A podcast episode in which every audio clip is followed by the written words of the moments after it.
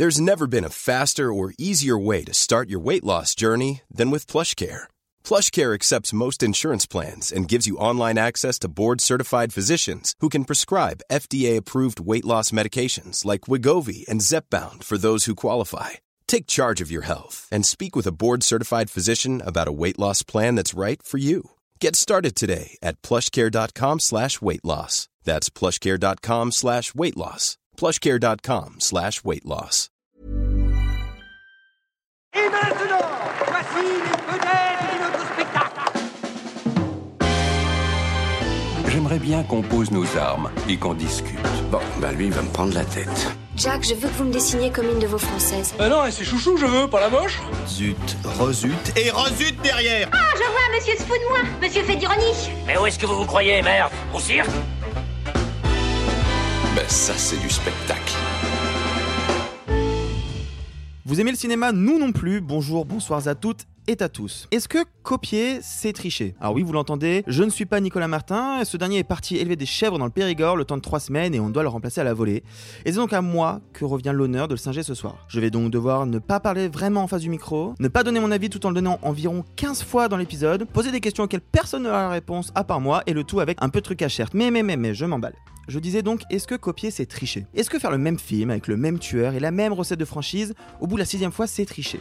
Est-ce que vouloir nous faire croire que François Ozon n'est pas misogyne, c'est grave Est-ce que nous faire croire que si on s'est lavé depuis le lancement de ce podcast il y a plus de deux mois, c'est grave Non, parce qu'au fond, le cinéma, c'est l'art de la triche. On fait semblant devant la caméra, on simule encore et encore pour faire croire à notre mensonge. Le cinéma n'est que triche, donc, puisque la vie n'est que triche. Puisque, comme le dit le célèbre adage, le cinéma c'est la vie. Oui, je sais, le raisonnement est compliqué, mais écoutez, c'est pour ça qu'on est là, et comme chaque semaine, tout ce que vous allez entendre est réalisé presque sans triche, enfin non, pardon, presque sans trucage.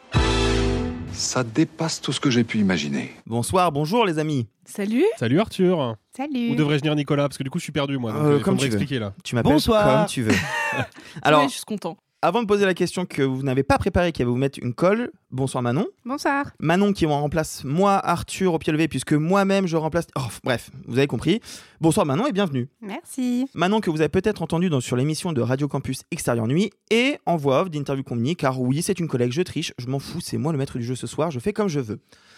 Euh, j'ai pas fait de mauvaise blague, pas pour cette première émission, enfin, je, me regarde pas comme ça Simon, mais du coup j'ai une première question qui va rapidement, juste sans tricher comme ça. Euh, Manon, sans tricher, rapidement, c'est quoi ton ozon préféré? Euh, je pense que ça fait 20 piges que j'ai pas eu un ozon préféré. Superbe. Euh, je pense que ouais, les, vraiment les, le- le- les deux ozons que j'aime, c'est Le temps qui reste avec Melville Poupeau, parce que Melville Poupeau, tu le mets n'importe où, j'aime. Et un, alors, je l'ai vu il y a très longtemps celui-là, mais j'avais des super bons souvenirs de ce film. C'est 5 x 2 avec Valéria Brunet-Tedeschi et Stéphane Fraisse, je Et crois. Stéphane Absolument. Fraisse, tout à fait, ouais. Euh, qui est une sorte de Blue Valentine français. En fait, c'est cinq moments de la vie d'un couple à l'envers. On commence par leur divorce et tout. Et je- j'en garde un très bon souvenir. Depuis, Depuis, c'est compliqué. C'est un nom pour moi. Sophie, sans tricher, rapidement, ta saga d'horreur préférée? Freddy. Let's go. Et Freddy 3, euh, contrairement à ce qu'il dit dans le film, Freddy 3 meilleur que Freddy 1. Oui, j'ai pensé à toi en voyant Mais cette scène le- dans Scream 6. Je Mais me suis alors, dit, mais ils comprennent pas. ce- ils- Non, Tout le non. reste des techs est plutôt bon. J'ai- Au début, j'étais en mode OK, mais en fait, c'est parce que bah, Scream, c'est Wes Craven et que Scream 3 n'est pas réalisé par Wes Craven. euh, que Ah. Freddy 3 n'est pas réalisé par Wes Craven, contrairement à Freddy 1 et Freddy 7. Tout à fait. Voilà, voilà, voilà. Très intéressant. Alexis, sans tricher, rapidement, ton Aronofsky préféré? Batman Begins. Oh, bien joué. Ouais, ouais. Ah, C'était. Batman année zéro, non? C'était pas plutôt ça? Il devait faire Batman Year Zero et il a abandonné et c'est devenu Batman Begins. Elle est Ouais. technique, je l'aime bien. Elle est technique. Simon, sans tricher, rapidement, c'est quoi la recette de la mayonnaise? Euh, C'est un truc avec des œufs. Let's go. Wow. Philippe Etchebest, bonsoir. Eh ben c'est super. Alors n'oubliez pas au passage de vous abonner sur les plateformes de podcast où vous pouvez nous laisser des commentaires ou nous laisser des commentaires comme le dit le grand Nicolas Martin sur nos réseaux sociaux. Il parle vraiment comme un vieux. hein. Euh, sur Twitter, sur Instagram, RST Trucage, bref. Cette semaine, programme chargé et pas nécessairement de qualité. Obésité morbide, incendie dans le sud-ouest, faux témoignage pour meurtre, ça fait vraiment début de JT hein, quand j'y pense. 12 femmes en colère, une femme en colère contre son mari. Mais pour commencer, le retour du deuxième masque blanc le plus célèbre du cinéma d'horreur. Ghostface revient pour une sixième fois, ça fait beaucoup là. hein. Ça fait beaucoup. Ça fait beaucoup, surtout que ce qui est fou quand on y pense, c'est qu'à la fin de chaque film, il meurt. Donc il revient, mais. Bref. Le tueur revient une nouvelle fois hanter Tara et Samantha qui se remettent à peine avec leurs deux potes encore en vie du dernier massacre de Woodsboro et déménagent à New York, embarquant dans leurs valises les jaloux, les haineux et de nouveaux meurtres. Allô? On va jouer à un jeu. Tu sais que tu dois être le dixième gars qui s'amuse à ça, et ça se termine jamais bien pour l'abruti derrière le masque. Peut-être, mais il n'y en a jamais eu un comme moi, Gail.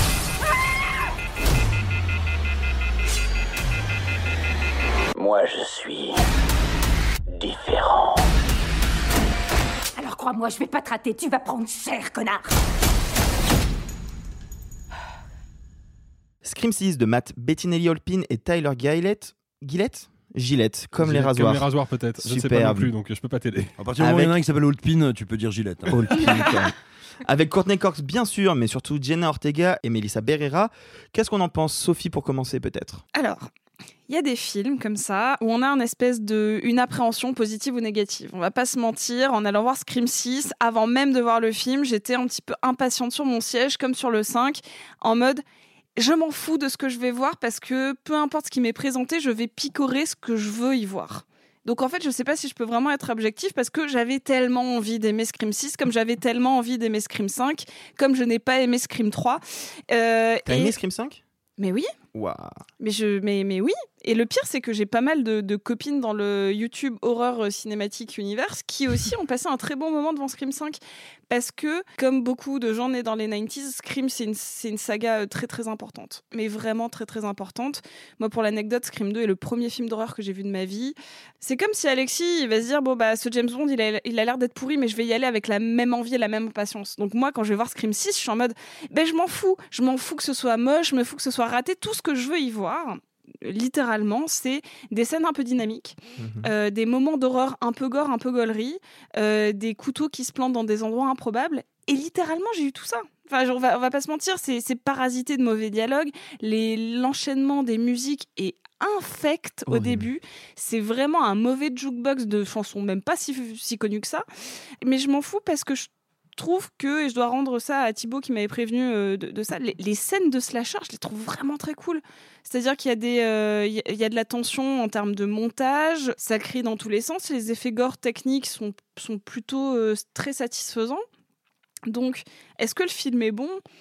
Non, c'est pas un bon scream, c'est même pas un bon film d'horreur particulièrement. Mais par contre, dans les scènes d'angoisse, de course-poursuite, j'y retrouve ce que j'avais autant aimé dans Wending Nightmare, à savoir un petit peu de fougue et, et- et de, de l'envie de fanboy de faire du cinéma des années 90. Et donc moi, je l'ai, je, genre, je, suis- je suis satisfaite, ça, ça me va.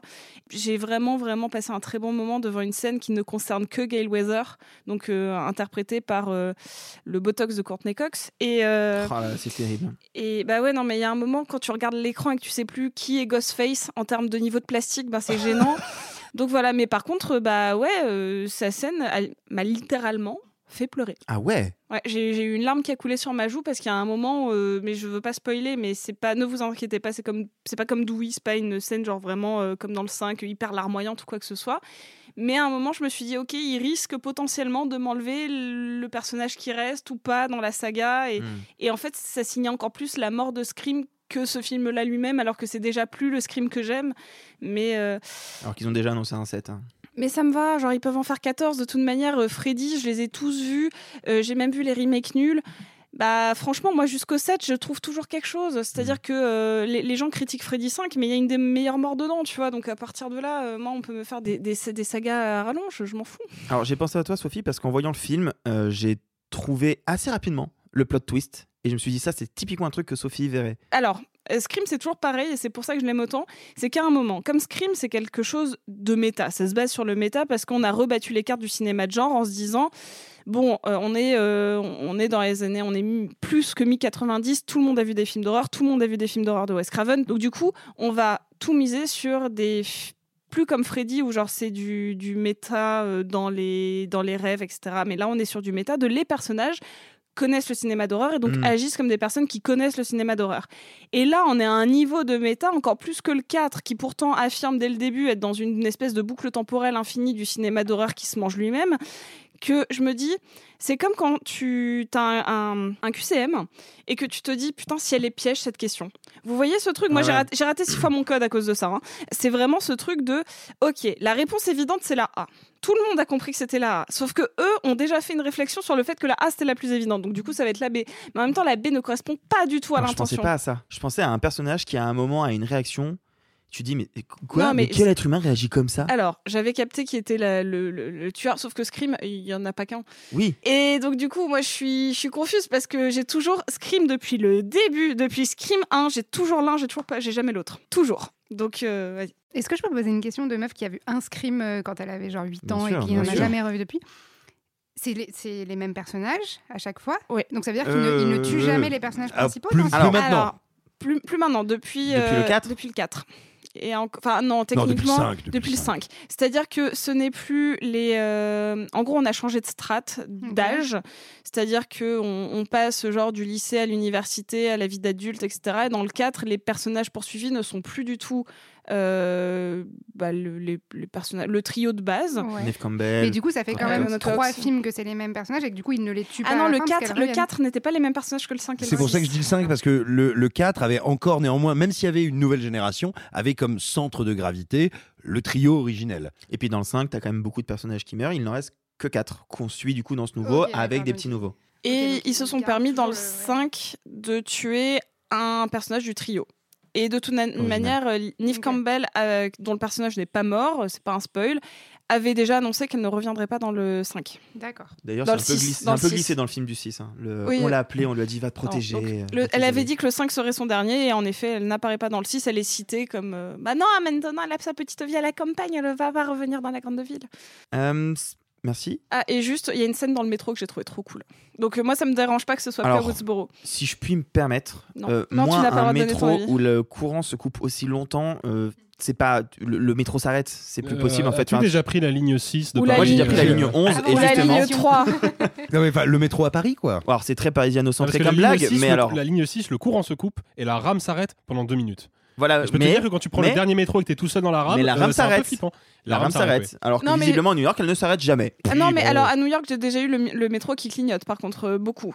Comme, un peu comme ça. Là, il est un peu exagéré, mais le, le- le métro clignote vraiment. Et, euh, et c'est une super scène de ce que j'appelle le Où est Charlie du cinéma? À savoir, tu regardes une, une flopée de personnages qui sont là juste pour te donner des références de geek.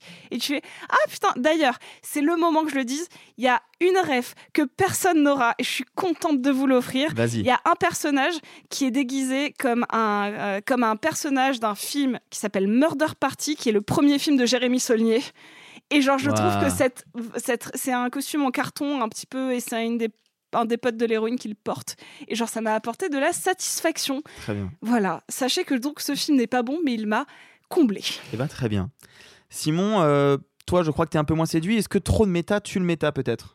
Pas nécessairement, mais là, à mon sens, on n'est même pas dans le méta, on est dans euh, le cahier des charges. C'est-à-dire que, oui, bon, euh, Scream, c'est censé être un commentaire euh, sur le cinéma d'horreur. On va essayer de parler vite fait des franchises des fans toxiques, mais on s'en, cogne. Non, euh, moi, j'ai- plusieurs problèmes avec le film, mais je vais déjà partir.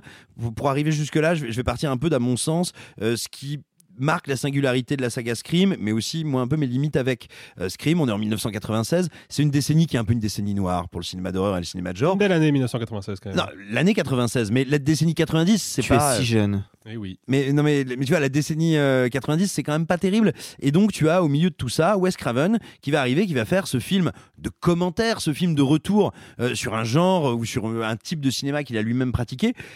C'est pas pour rien que c'est un film goguenard qui veut détourner et donc critiquer euh, les, les règles du slasher, les règles d'un certain cinéma d'horreur. faut savoir que Wes Craven, il a toujours eu une relation euh, d'attraction-répulsion avec le cinéma d'horreur. C'est un euh, prof de littérature, passionné euh, d'art, on va dire, et de culture un peu classique académique en général, qui à un moment s'est lancé, a voulu se lancer dans le documentaire, qui est arrivé dans le cinéma un peu expérimental et qui avec la dernière maison sur la gauche a explosé, si j'ose dire. Il va toujours avoir à la fois des élans vers le cinéma d'horreur et une volonté farouche de s'en éloigner, ponctuée de terribles échecs. Il y a euh, La mélodie de mon cœur, euh, qui est un film avec euh, Meryl Streep. hein. c'est pas Meryl Streep, c'est vraiment Meryl Streep. Et il y a également L'emprise des ténèbres, qui était une, euh, une tentative de sortir, on va dire, en apparence du canon classique de l'horreur, et qui est une merveille avec Bill Pullman, qui est un film ahurissant, hallucinant, totalement vertigineux, auquel Silent Hill a, emprunté quelques visions d'horreur d'ailleurs. Mais voilà, ce que je veux dire, c'est que on peut pas dire que Wes Craven était un réalisateur de films d'horreur qui aimait tant que ça l'horreur. C'était un réalisateur beaucoup plus cérébral qu'il n'y paraît. C'est pour ça qu'il y avait des concepts comme Freddy qui pouvaient le passionner, et qu'en même temps, euh, bah, il aimait pas tant que ça, et qu'il a eu aussi ses relations euh, d'amour-haine avec les remakes qui ont euh, suivi de ses films, notamment La colline à des yeux, qu'il a initié d'Alexandre Aja, mais auquel il en a beaucoup voulu. C'est la raison pour laquelle c'est lui qui a. Enfin, il n'a pas reconduit sur euh, La colline à des yeux 2. Bref. Ce que je veux dire là-dessus, c'est que pour moi, et je l'ai toujours vécu comme ça, Scream, c'était à la fois un truc incroyable quand j'avais 10 ans, et en même temps, vraiment un film d'horreur qui chie un peu sur le cinéma, d'horreur, qui ne l'aime pas tant que ça. Et donc j'ai beaucoup de mal à avoir de l'affection pour la saga, d'autant plus que j'estime qu'après le 2, à partir du 3, euh, vraiment elle pourrit sur pied. Et, et donc j'a- j'attendais peu le 6, étant donné que j'avais trouvé le 5 abominable, mais je me disais, attends, le 6, il y a quand même une particularité, ils vont à New York. New York, il y a deux choses. New York, c'est là où d'habitude les sagas d'horreur vont pour pourrir, hein, euh, d'où euh, Jason à New York, qui est euh, un des pires films de la saga Jason, mais pas seulement. C'est aussi pour toute une période, notamment les années 80, le moment où la violence et euh, la, criminalité violente ravagent New York, un moment où le cinéma d'horreur va s'emparer de la ville et s'en emparer d'une manière quand même très particulière. Euh, ça va être le cinéma de Frankenheimer, mais aussi le cinéma de Bill Lustig, avec des films comme Maniac ou Maniac Cop. Et donc moi je me dis, si on va avec un tueur, et un tueur dont on sait depuis les bandes annonces qu'il va y avoir une séquence dans le métro, si on va à New York, on va aller vers ça. On va aller vers un truc plus crapoteux, plus sale, plus dur. C'est un chouille le cas, non?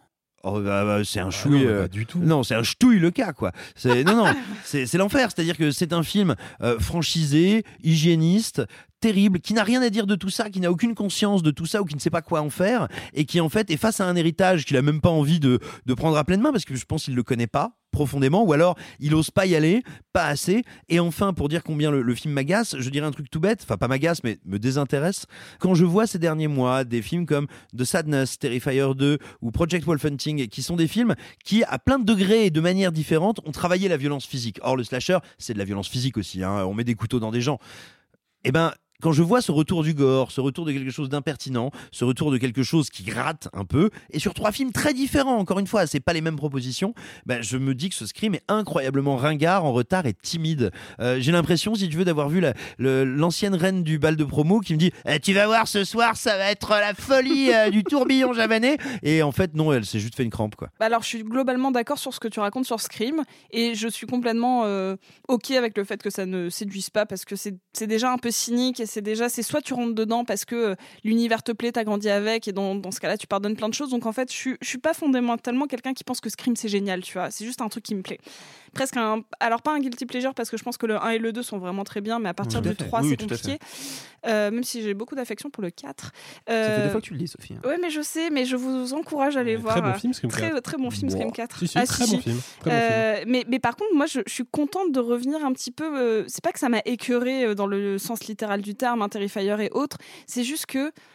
Je, pense que c'est juste pas le même public du tout. Et, et tu vois, euh, quand ils avaient fait euh, Wedding Nightmare, qui était pas si gore, il y a genre une ou deux scènes un peu cracra, mais grosso modo, ça, ça, ça vient chercher un peu de, de l'angoisse de l'angoisse, euh, polie et. euh, mais qui pour moi n'est pas un slasher du tout. Qui est un film que je trouve très sympathique au demeurant, mais qui est pas un film qui repose sur un body count sur on va tuer des gens et il y a un tueur. Bah, c'est plus précis. Ah bah, pour moi, c'est c'est l'inversion du slasher. C'est-à-dire que le slasher, Oui. en gé- le slasher, c'est un qui veut tuer le, le multiple, et dans Wedding Nightmare, Ouais, c'est le multiple qui veut tuer tue un. un. Cela étant Voilà, dit, c'est Simon, euh, cela étant dit, tu as cité trois films, dont deux qui ne sont pas des slashers. Il y a Non. vraiment que, euh, que Terrifier. euh, non, qui- bien sûr, qui mais, mais. Scream, c'est toujours vu comme un commentaire de son époque et un commentaire du cinéma d'horreur. D'ailleurs, tu vois, dans le dernier euh, film, tu avais notamment, de manière, je trouve, absolument tragique, euh, intégré cette idée de qu'est-ce que c'est que l'elevated horror, et on avait les personnages qui ont discuté. Tu vois Mhm. Et je me dis, en fait, aujourd'hui, tu peux pas faire un scream sans prendre en compte qu'il y a une- un retour de la violence graphique, de la violence physique, et sans le, le questionner, et sans le prendre en compte, en fait. Bah. Et pour moi, c'est un film qui, mais un peu comme euh, les derniers Marvel, n'existe, ou comme je vous entendais, parce que je vous écoute même quand je ne suis pas là, euh, comme ce que tu disais, Alexis, sur Creed 3, où tu disais, il n'existe plus qu'au sein de sa franchise, il n'est plus un commentaire de son époque. Bah, là, je suis assez, je suis pas tout à fait d'accord avec toi sur, euh, sur Creed 3. On- C'est oui, juste un, mauvais remake de, de Warrior. On en a déjà parlé la semaine dernière, Ah on n'en parle pas cette semaine. Ok, d'accord, bon. Mais non, ce que je veux dire, c'est que, un peu comme ces films-là, il me semble, c'est un film qui existe en circuit fermé, qui est euh, consanguin avec lui-même. C'est pas facile. Même à Lille, tout le monde n'y arrive pas. et, euh, et- et je veux dire, il a même pas de cousin, quoi. Je suis Picard et cette vanne me vexe. Euh, Alexis, on t'a pas encore entendu. Il y a quand même un aspect qu'on n'a pas du tout traité pour l'instant, c'est la débilité des personnages et la stupidité de leurs arcs. Oui, mais alors, si on revient au premier Scream, le personnage de Rose McGowan a quand même pas inventé le fil à couper le beurre, tu vois. Donc c'est, mais encore une fois, c'est un truc, c'est un truc dont, dont la franchise Scream s'est toujours un petit peu moqué, cet académisme du slasher où forcément les personnages qui vont mourir sont quand même un petit peu des débiles. Et c'était déjà un peu le cas avec Halloween aussi, hein, la babysitter qui se fait étrangler avec le fil de téléphone, c'est pareil, hein, elle est pas fut-fut. En fait, moi, les, les deux trucs qui me posent problème, je, rejoins euh, Simon sur son analyse globale de la, franchise Scream telle que l'a pensé Wes Craven, mais pour moi, il y a quand même un angle mort critique qui mérite d'être euh, exploré. C'est que moi, Scream, c'est le deuxième slasher que je vois de ma vie. Euh, le premier, le premier Scream. hein. Tu veux dire quand tu le vois Quand- Oui, quand je l'ai vu. Quand Ah oui, d'accord, ouais. Le Non, que sinon, j'ai tellement de Euh, le films à te premier. Le premier étant Halloween la même journée. Ma mère m'avait acheté un coffret DVD euh, avec Halloween et Scream et je me suis fait quel les âge deux à la suite. Euh, 10-12 ans. Ça explique beaucoup de choses. non, mais en fait, moi, ce qui me. Évidemment, ça, je l'ai ressenti quand j'avais euh, 10-12 ans, et puis je l'ai intellectualisé des années après, mais le premier Scream, effectivement, va commenter le slasher. C'est même la recette euh, essentielle de la saga. Il va commenter le slasher et il va surtout exposer ses mécaniques. Il va dire au spectateur bah voilà, tu es en train de regarder un slasher. Le slasher, c'est tel genre et ça fonctionne de telle manière. Et ce qui est magnifique, c'est que même en m'expliquant précisément comment ça fonctionne, en bref, en dévoilant les secrets de l'illusion, eh ben, l'illusion fonctionne quand même. J'en tiens pour preuve cette euh, séquence où le personnage de Randy, qui est joué par Jamie Kennedy dans le 1 et le 2, regarde Halloween justement à la télévision et il revit. En tout cas, il se repasse dans la digeste du film ce qui est en train de se passer dans la télévision. On, on ne fait pas plus littéral et plus euh, anti-illusion sur le papier. Et pourtant, ça marche. J'ai peur pour le personnage de Randy, alors que je sais très bien que je suis dans un film d'horreur et qu'on est en train de m'expliquer comment ça fonctionne. Et pourtant, je suis pris par, le, par le, la magie du truc. Donc pour moi, ce que fait Wes Craven, c'est pas tant un commentaire cynique, c'en est un, mais c'est pas que ça. C'est aussi un acte de foi. Ce qu'il me dit, et peut-être inconsciemment, hein, mais ce qu'il me dit, c'est même si je t'explique exactement comment ça fonctionne, la magie opérera toujours. Là, avec Scream 6, ce qui me pose un vrai souci, c'est que déjà, la franchise ne commande plus ni le slasher, ni le film d'horreur. D'ailleurs, elle ne commente plus rien. Elle ne fait que citer des éléments propres à sa propre franchise. Donc, on a une réduction de l'espace discursif du film que je trouve absolument euh, aberrant, parce que pour moi, c'est une condition sine qua non de Scream. On n'est pas un film Scream si on ne commande pas le cinéma d'horreur d'aujourd'hui. Et puis surtout, et ça c'est un très très gros problème, les gens qui sont à l'origine de ce film, que ce soit les réalisateurs ou les producteurs, peu importe, non seulement ils ne parlent plus du cinéma d'horreur, mais en plus, ils ne comprennent pas le public. Il y a une, une réplique qui, moi, m'a frappé, mais je- je- franchement... Non, c'était moi. C'était moi. Tu soufflais trop. Et Ah, vraiment, pardon, excuse-moi. bah, cette réplique-là a dû me faire souffler, parce qu'on a vu le film ensemble. Le, le moment où il y a un personnage qui dit Mais de toute façon, aujourd'hui, dans les films d'horreur, les personnages du passé, tout le monde s'en fout. Les, les- les héros sont interchangeables, tout le monde peut se faire tuer. Ce qui est un petit peu vrai, Ce qui malheureusement. est totalement faux. Bah. Tota- bah, Courtney Cox est au casting de Scream 6. C'est Hayden Pantier revient alors qu'elle était morte à la fin de Scream 4. Si ça, c'est pas une manière de nous dire quand même que. Jurassic World Dominion? Mais par exemple, toutes les franchises qui se réactivent à un moment ou à un autre vont convoquer des figures du passé parce que Hollywood et donc le cinéma d'horreur en particulier fonctionne autour du principe de la nostalgie. Donc ce qui moi me pose problème avec ce film-là, qui et je rejoins Sophie là-dessus, a quand même des scènes de meurtre plutôt cool et plutôt divertissantes. Je lui reconnais ça. Le problème, c'est que, un, il ne fait plus ce qu'il devrait faire en tant que film Scream, c'est-à-dire qu'il ne commande plus le cinéma d'horreur, et deux, il ne comprend rien au système de production dans lequel il évolue, ce qui n'a jamais été le cas de la franchise à l'époque de Wes Craven. En témoigne l'ouverture absolument géniale de Scream 4, où Wes Craven se fout éperdument de la gueule de toute la franchise des sauts et de toute la sérialisation à outrance, qui en plus est une double ironie, parce que dès Scream 2, il nous disait, bah voilà, j'ai fait un film qui vous explique pourquoi les séries et les franchises et les sagas c'est de la merde, et comme le film a marché, on me demande de faire un deuxième. Du Alors coup, il qu'il a, quand même réalisé, euh, il a quand même réalisé Freddy 7. Hein, donc, Oui, euh, Mais qui déjà se foutait complètement de la gueule de la Bah oui, réalisation, puisque, tu vois. bah oui, puisque t'as Robert Englund qui joue Évidemment. lui-même, Robert Englund Évidemment. qui jouait lui-même. Donc, Enfin bref. Évidemment que Wes Craven prend un plaisir, mais malin à commenter le cinéma d'horreur, sauf que il le connaît. Il le comprend et il comprend le public. Là, c'est pas le cas. Moi, je suis désolé, quand je regarde ce qui excite les gens avec Jurassic World, avec le nouvel Indiana Jones qui sort dans pas longtemps, avec euh, Blade Runner 2049, avec toutes les franchises qui sont réactivées, c'est toujours la même chose. C'est ah, chouette, on va pouvoir revoir tel héros qu'on n'a pas vu au cinéma depuis 25 ans. Donc, quand le film me dit que les gens n'en ont rien à foutre des figures du passé, il se fout éperdument de la gueule et ça, c'est pas cool. Mais il y a un costume de Midsommar dans le film. Ouais, merci, mais je peux aller voir Midsommar aussi. Hein. Tu disais que l'ouverture de Scream 1 était solide. Moi, je trouve que les 15 premières minutes de Scream 6 sont vraiment pas mal. Ah, moi je la trouve super cool. Je trouve super cool. Ouah, à côté de Scream 1, c'est de la c'est pas comparable. Déjà, Scream enfin, 1, c'est un chef-d'œuvre. Mais au-delà de ça, je trouve les 15 premières minutes de Scream 6 vraiment solides. C'est pas mal, ouais. Alors, tu as raison, c'est ce qu'il y a de plus solide dans le film, mais je vais te dire, ah, tu- ça m'a fait penser à un truc terrible, c'est ce défaut qu'ont certains jeux vidéo actuels qui vont soigner le début, parce que c'est ce que les testeurs vont faire en premier, c'est ce que les joueurs vont faire d'abord, c'est en gros ce qui va présider au score métacritique, et puis bah, à la fin, euh, bah, la- Avant de boucler, peut-être qu'on peut euh, dire un petit mot sur euh, Jenna Ortega et Melissa Berrera qui tiennent euh, le- un peu le film. hein, c'est le duo principal. Sophie? Alors, qu'est-ce que ça fait d'avoir changé là où les Final Girls, du coup, parce qu'en fait, on est plus ou moins sur un nouveau concept, deux sœurs qui deviennent les Final Girls en duo.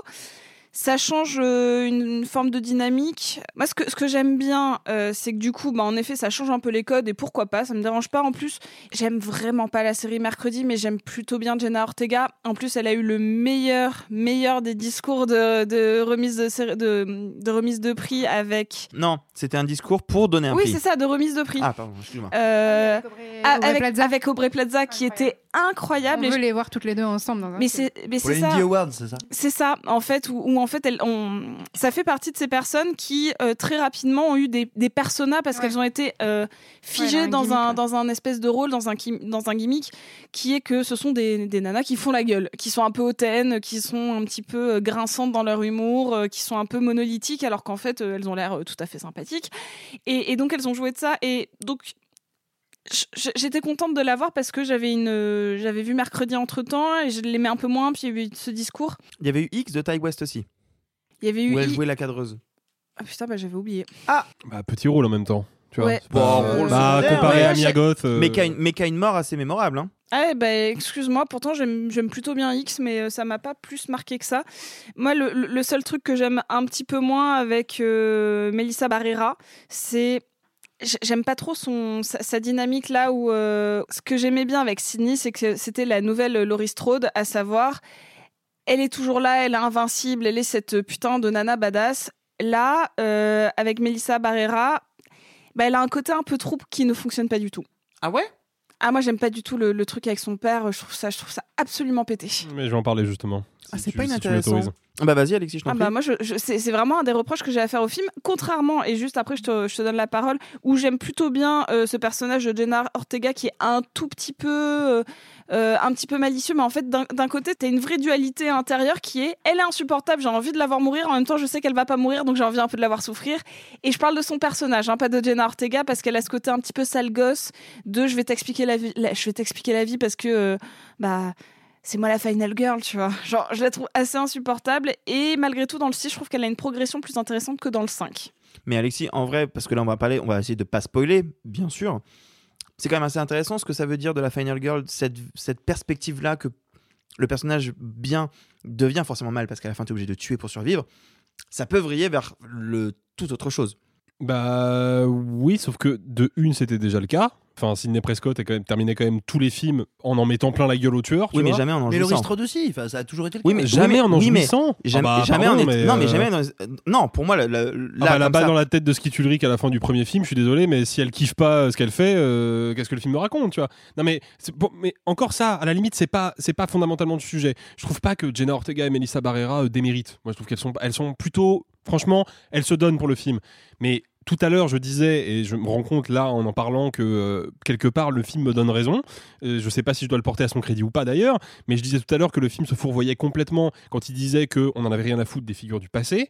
L'héroïne est littéralement hantée par le fantôme du tueur du premier film, ce qui est une excuse parfaite pour faire revenir Skid Ulrich à l'écran alors qu'il est mort, tu vois. Et ça, pour moi, c'est un peu un aveu d'échec. Ah, son je ne peux pas. est mort. Son personnage est mort, pardon, oui. Son, son, son- ouais, ouais, confusion euh, Sa dangereuse. carrière aussi. Oui, oui, Ah, mais pas lui. Est vivant. Mais pas lui. Skid Ulrich est bien vivant, par contre. Euh, on l'embrasse. Non, non, mais ce que, ce que, ce que je trouve vraiment et symptomatique des problèmes d'écriture de ce Scream 6 et c'était déjà le cas dans le 5 de mémoire, c'est que on a besoin de créer de forcer un lien entre elle et le tueur du premier film pour créer une ambiguïté totalement artificielle et encore une fois pour faire sans cesse revenir la mythologie originale alors que c'est bon, on a bien tiré sur la corde déjà. Alors, quoi. je te contredis juste là-dessus, parce qu'en fait, la le personnage qui dit qu'il faut tuer les figures du passé, etc., qui est sans doute mon personnage préféré de la saga, que je, je trouve vraiment euh, mince et, cou- mimes et cool, Bah en fait, elle se trompe. Elle se trompe dans le 5, elle se trompe dans le 6. Donc en fait, ce qu'elle dit, c'est que techniquement, c'est faux. Oui, mais ça, c'est aussi une, une, une convention de Scream qui, du coup, est bafouée. C'est que le personnage qui connaît les codes du cinéma d'horreur n'a jamais tort. Jamais. Ah, mais ça, c'est- ça, ça Et ils du coup, changé. si elle est là. Bah oui, mais c'est un problème, du coup. Mais ils l'ont dit déjà dans le 5 qu'elle avait tort, c'est-à-dire qu'elle est censée remplacer quelque chose qu'elle ne peut pas remplacer. Moi, moi, par contre, non, moi j'ai, moi, j'ai un vrai souci. euh, c'est que sur le papier, c'est quand même très intéressant d'avoir deux Final Girls, et Final Girls du coup, et d'assumer cette idée qu'on n'a plus un personnage féminin central qui devient l'unique centre de gravité du récit, mais deux. Deux, ça veut dire que déjà d'une, on crée de l'ambiguïté. Est-ce qu'elles sont vraiment deux? Est-ce qu'elles vont vraiment survivre toutes les deux? Est-ce qu'elles ont le même statut ou pas ou quoi ou qu'est-ce? Dans quelle étagère Quiche, qu'entends, qu'acousticage Et en plus de ça, ça ça pose aussi potentiellement la question, et ça permet de mettre en scène une idée à la fois littérale et symbolique de sororité, ce qui est pas si fréquent que ça finalement quand on regarde le slasher. Bah, le problème, c'est que tout ça, ce que je vous dis, c'est très intéressant, mais c'est pas dans le film. Moi, j'a- j'attends que le, le, le 7, du coup, soit un remake de Baby Jane. Bon, c'est dommage qu'on n'ait pas parlé d'à quel point les, les dialogues sont débiles et les arcs stupides. Vous, est-ce que vous êtes plutôt méta ou bêta? N'hésitez pas à nous le dire en commentaire sur les applications de podcast. hein. Vous savez que c'est mieux Theta pour- aussi, ou Alpha, ou Oméga. Je prononce tes vannes alors qu'il n'y a pas besoin. Je suis Oui, désolé. non, Je suis franchement, vraiment désolé. euh, pas merci. Euh, N'hésitez pas à nous le dire, donc ce que vous en pensez sur- aussi sur les réseaux sociaux, sur Twitter, Insta. Vous connaissez la chanson. On reste dans la violence, moins physique cette fois, mais verbale. Euh, un sujet qui a fait un peu de bruit ce- cette semaine dans l'actualité, c'est les propos qu'a eu Seth Rogen sur l'impact des critiques négatives sur les auteurs, les acteurs, celles qu'elles visent, et les répercussions que ça a pu avoir. Simon, est-ce que tu peux nous en glisser un mot? Bah, ça a été un petit, un petit momentum assez intéressant parce que euh, c'est Variety, me semble-t-il, qui cite Seth Rogen. Euh, Seth Rogen qui parle en fait tout simplement bah, des conséquences des critiques négatives sur sa personne. Et, c'est d'autant plus intéressant qu'il en fait, euh, qu'il fait une description de, de, de ces effets-là assez sensible. On la sent plutôt sincère, me semble-t-il, euh, qui est pas du tout acrimonieuse ou qui est pas du tout une mise en accusation de la critique, qui est, bah écoutez, voilà, il prend deux exemples d'ailleurs assez différents, euh, le frelon vert et euh, The Interview, et il dit tiens, voilà pourquoi dans telle dans telle situation ça m'a peu affecté, voilà pourquoi dans telle autre situation ça m'a beaucoup touché. Et surtout, encore une fois, il n'est pas du tout dans la mise à l'index ou euh, il n'est pas dans ce truc qu'on croise de temps en temps d'artistes un peu un peu aigris ou un peu blasés qui font la critique de la critique. Euh, non, il est tout simplement en train de livrer un témoignage. Et c'est intéressant et il faut l'entendre. Et puis là-dessus, il a été repris par, euh, on va dire, euh, le désannusseur du cinéma hollywoodien, par Joe Russo euh, de Les Frangins Russo euh, Incorporated. Euh, les- Est-ce que tu peux nous expliquer qui est Joe Russo, s'il te plaît, Simon? Ah bah, qui, qui euh, je peux vous expliquer ce qu'est Joe Russo. Joe Russo, c'est euh, le syndrome du néant, c'est euh, le trou noir du bon goût. C'est un, un des deux euh, metteurs en scène du duo des frangins Russo euh, qui ont euh, réalisé quelques-uns des pires Marvel et des plus mauvais films. Mais de très bons épisodes de Community. Oui, mais bon, ils étaient pas showrunners, donc on s'en tape. Euh, mais euh, mais quelques-uns des pires Marvel de tous les temps. Euh, L'incroyable comédie du Pré et moi. Et donc, Joe, Russo et son frangin ne doivent leur carrière, leur visibilité qu'à la mort cérébrale de la critique américaine et qu'à l'état de, de- dégénérescence globalement des réseaux sociaux.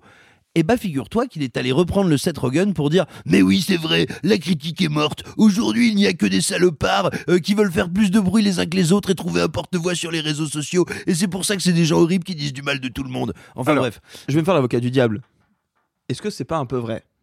Non. D'accord. Voilà, J'ai- réponse, euh, réponse succincte. Mais je le pensais moi aussi, hein. c'était vraiment. euh, je te glisse une perche. Non, non, et attention, et je dis ça en considérant que si tu veux qu'une grande partie de l'expression sur les réseaux sociaux est le fruit euh, de névrose, d'imbécil- d'imbécilité et de, et de médiocrité en général. Superbe. Mais il, est, il me semble parfaitement faux de dire que euh, des artistes, euh, on va dire, qui jouent dans la catégorie euh, de Joe Russo, à savoir euh, l'écarissage de la vie, euh, seraient maltraités par les réseaux sociaux. Ça n'est pas vrai.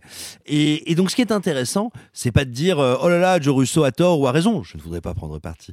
Mais, mais non, en revanche, je voulais souligner la réponse que lui a adressée Paul Schrader, qui est un des plus grands réalisateurs américains encore en activité. Qu'on embrasse. Ah bah bien sûr qu'on l'embrasse. Paul Schrader. Suivez-le sur les réseaux sociaux, c'est important. hein. C'est Et sur oui, Facebook. et, et qui est le roi des boomers, mais dans le bon sens du terme. C'est-à-dire que J'adore. boomer, c'est pas forcément top, mais roi des boomers, c'est la classe. Et c'est le roi des boomers, c'est-à-dire que même quand t'es pas d'accord avec lui, tu dis ah bien envoyé, bien envoyé, Polo.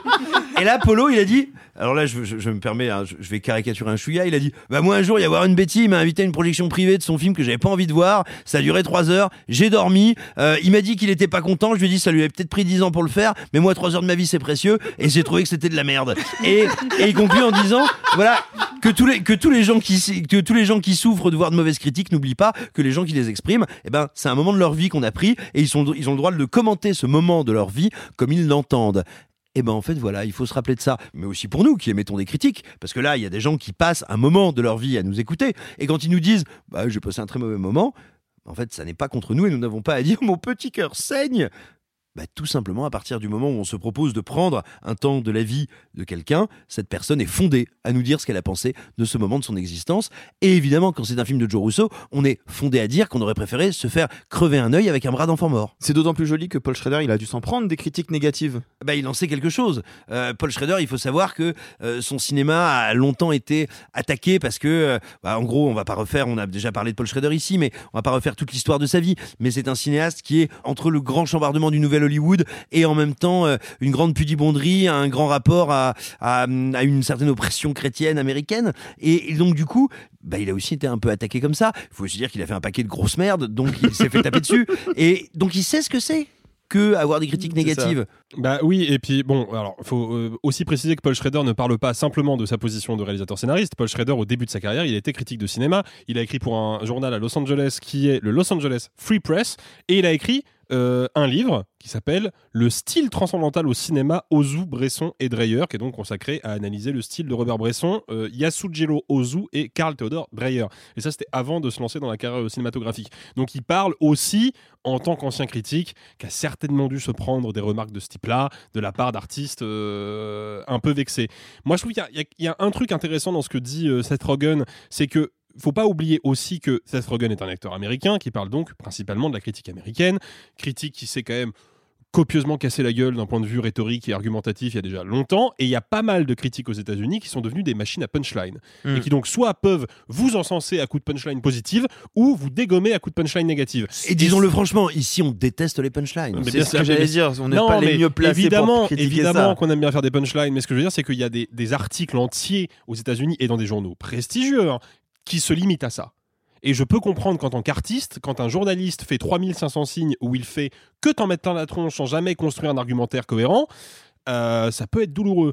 Néanmoins, euh, Et je te dirais presque pire, où on fait 2500 signes, où on se contente de résumer l'intrigue, et on termine par un paragraphe de punchline terrible. Voilà, exactement. Et le truc, c'est que moi, ce que ce qu'il faut pas oublier, à mon sens, et c'est peut-être quelque chose auquel Seth Rogen n'a pas pensé, mais je trouve que ce qu'il dit est, globalement euh, correct. Il témoigne d'un ressenti, Voilà, il attaque pas voilà. la critique. Hein. Non, non, mais il témoigne de son ressenti. C'est assez sensible et c'est très le- délicat. le- la, la critique a parfois été très sévère avec des films que le public a sauvés. C'est le cas de The Thing de Carpenter, par exemple. Mais il faut aussi se souvenir que la critique a sauvé des films que le public avait ou détesté ou simplement ignoré parce que bah, les planètes se sont pas alignées, le public n'est pas allé le voir. Donc, évidemment que euh, ce que dit Seth Rogen, c'est un ressenti, il est tout à fait viable. Ce que dit Paul Schrader, à mon sens, est là pour le coup quelque chose de beaucoup plus pragmatique sur la réalité de ce que c'est que d'être spectateur, en fait. Mais c'est presque philosophique, c'est le Bien rapport sûr. à ta vie et au temps que tu donnes et à ce qu'est une œuvre. Exactement. Je pense que encore une fois, et c'est pas surprenant, c'est le moins talentueux des trois. Celui qui dit le plus de conneries, c'est Joe Rousseau, parce que c'est clairement pas la critique est pas morte et c'est clairement pas une problématique de réseaux sociaux, quoi. Non, moi je trouve ça juste marrant que ça intervienne maintenant où je pense que la critique n'a jamais été aussi élogieuse envers euh, Seth Rogen que là, là, avec son rôle dans le Spielberg, alors que je pense qu'il a dû Ah oui, se faire. ouais. Enfin, moi, c'est un acteur que j'adore euh, since day one, mais je pense qu'il a dû euh, en subir euh, d'autres avant. Donc, c'est marrant que ce truc ressorte euh, maintenant. Mais quoi. c'est peut-être parce que contexte est chelou. C'est peut-être parce que justement il a Il des fait- bonnes critiques oui, et qu'il a un peu de recul sur lui-même que du coup il peut euh, avoir ce recul-là. Oui, je pense que c'est pour ça aussi. C'est justement et puis euh, en plus de la critique élogieuse euh, qu'il reçoit actuellement.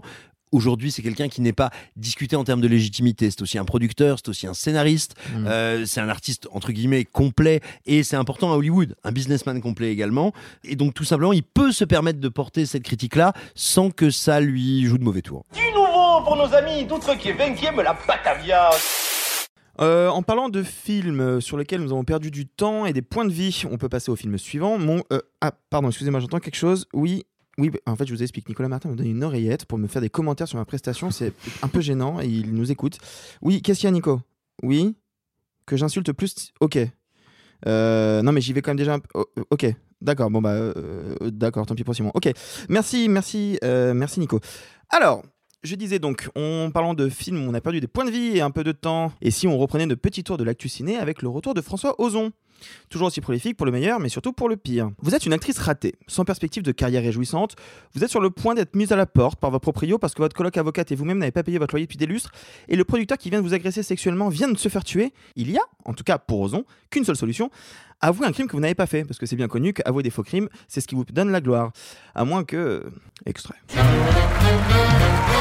Pour Mademoiselle Verdier. Quoi Pendant 40 ans, j'ai pas osé tuer mon mari. Si j'avais su. Je crois que mon crime est en train de tourner la tête de toutes les femmes. Bonjour mes poupées. Mais regardez-moi ce luxe. Cette robe de chambre. Eh bien, je vous en prie.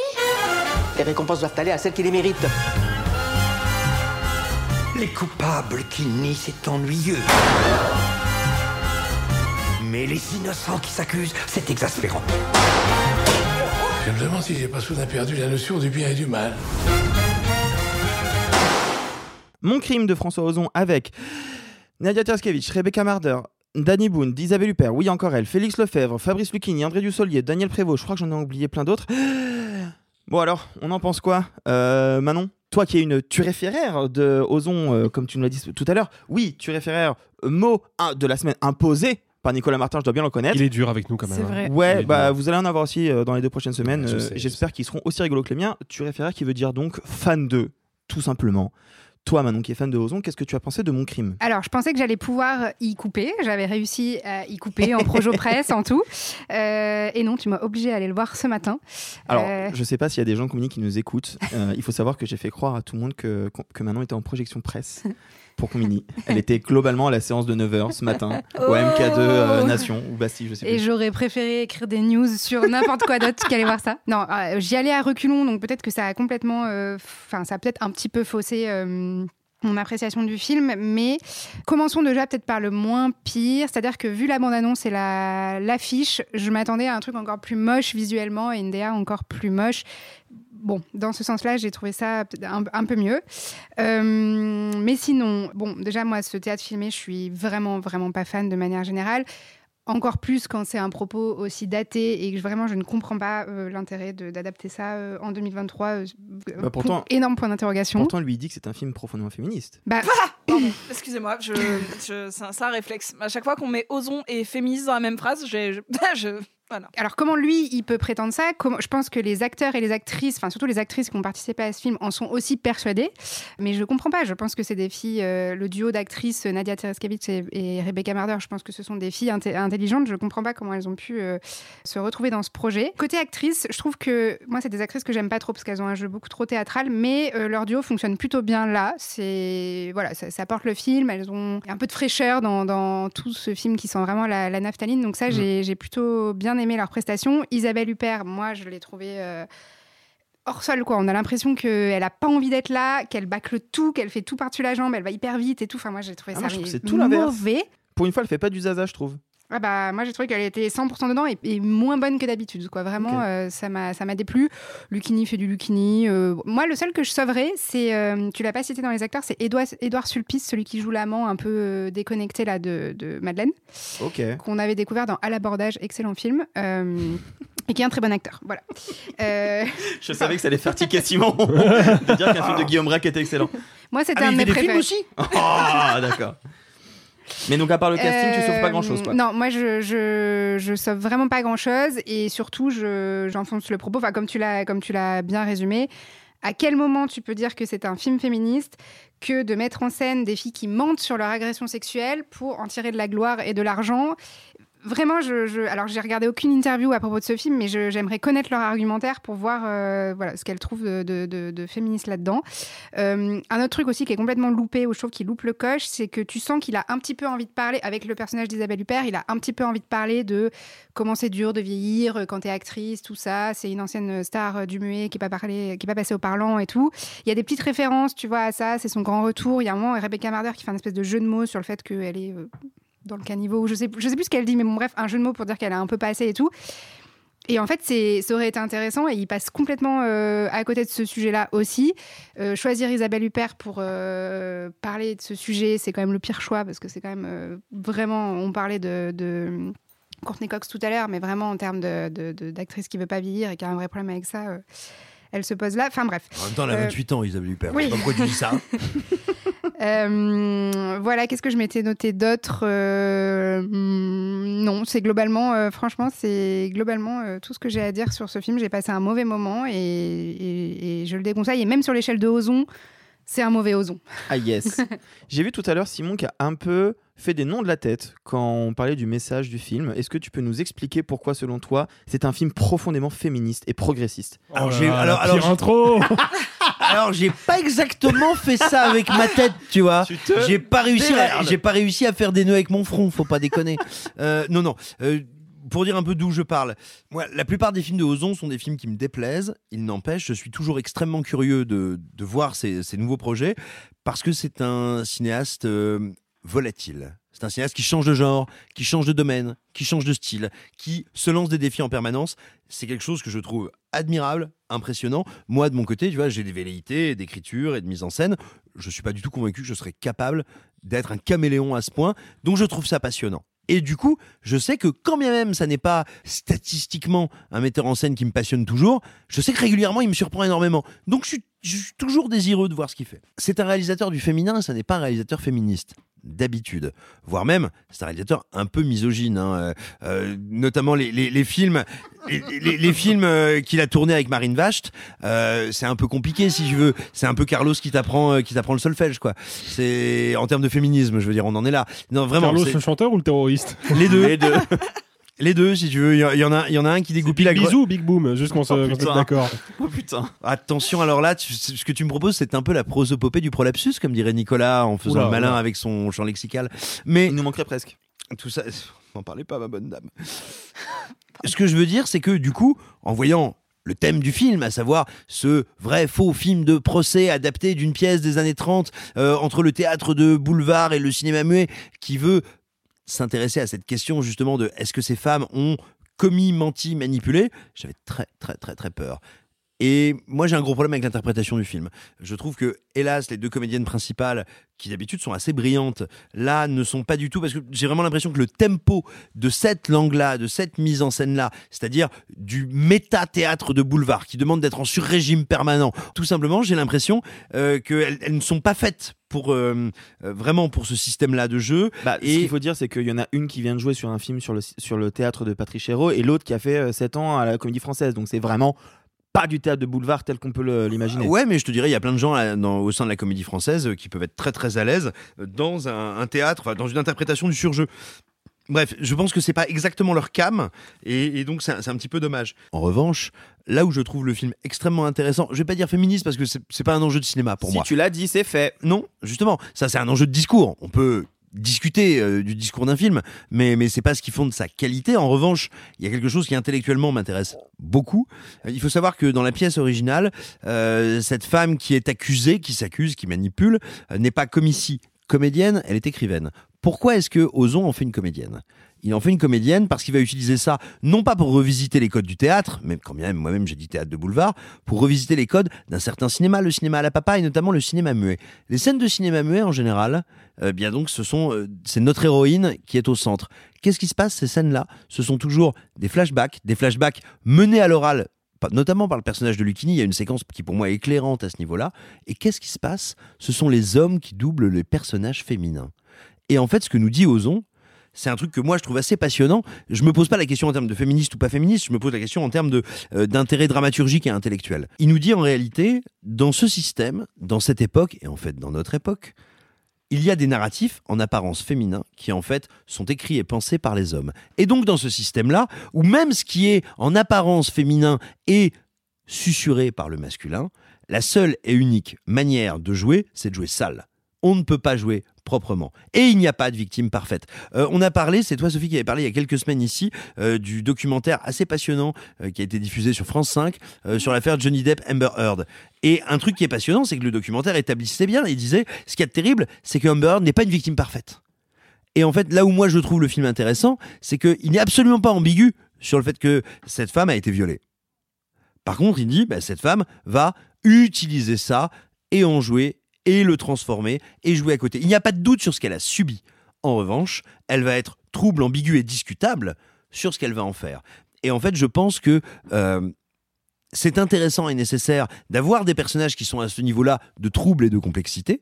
On en a besoin. C'est d'autant plus important que nous tous autour de cette table et plein de gens autour de ce micro, euh, pour pratiquer les réseaux sociaux, nous savons que sur les réseaux sociaux, il y a euh, des militants, des militantes. Nous savons qu'il y a des victimes et des gens qui soutiennent les victimes. Et nous savons qu'il y a, depuis que euh, un certain courant d'idées, qu'une certaine volonté de représentation, d'inclusivité, d'écoute, tout simplement en gros depuis 2018, depuis MeToo, depuis que c'est devenu une valeur sociétale, il y a aussi des gens qui misent là-dessus.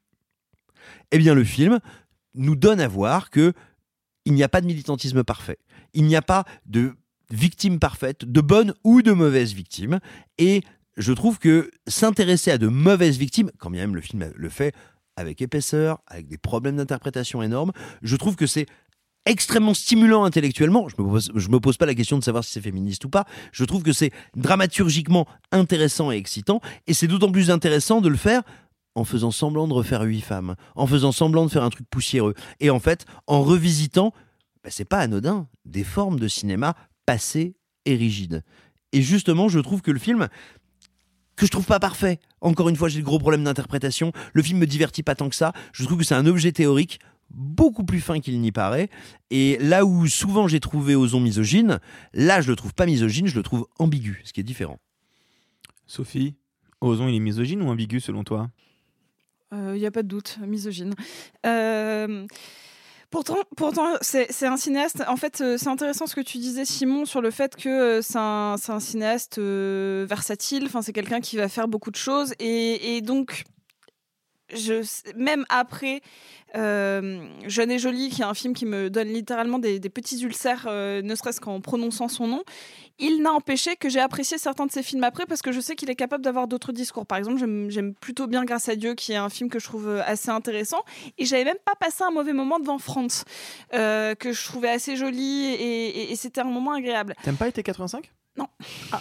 Non, non, j'aime pas été 85 parce que pareil, je trouve que c'est pollué par des écritures féminines lourdes.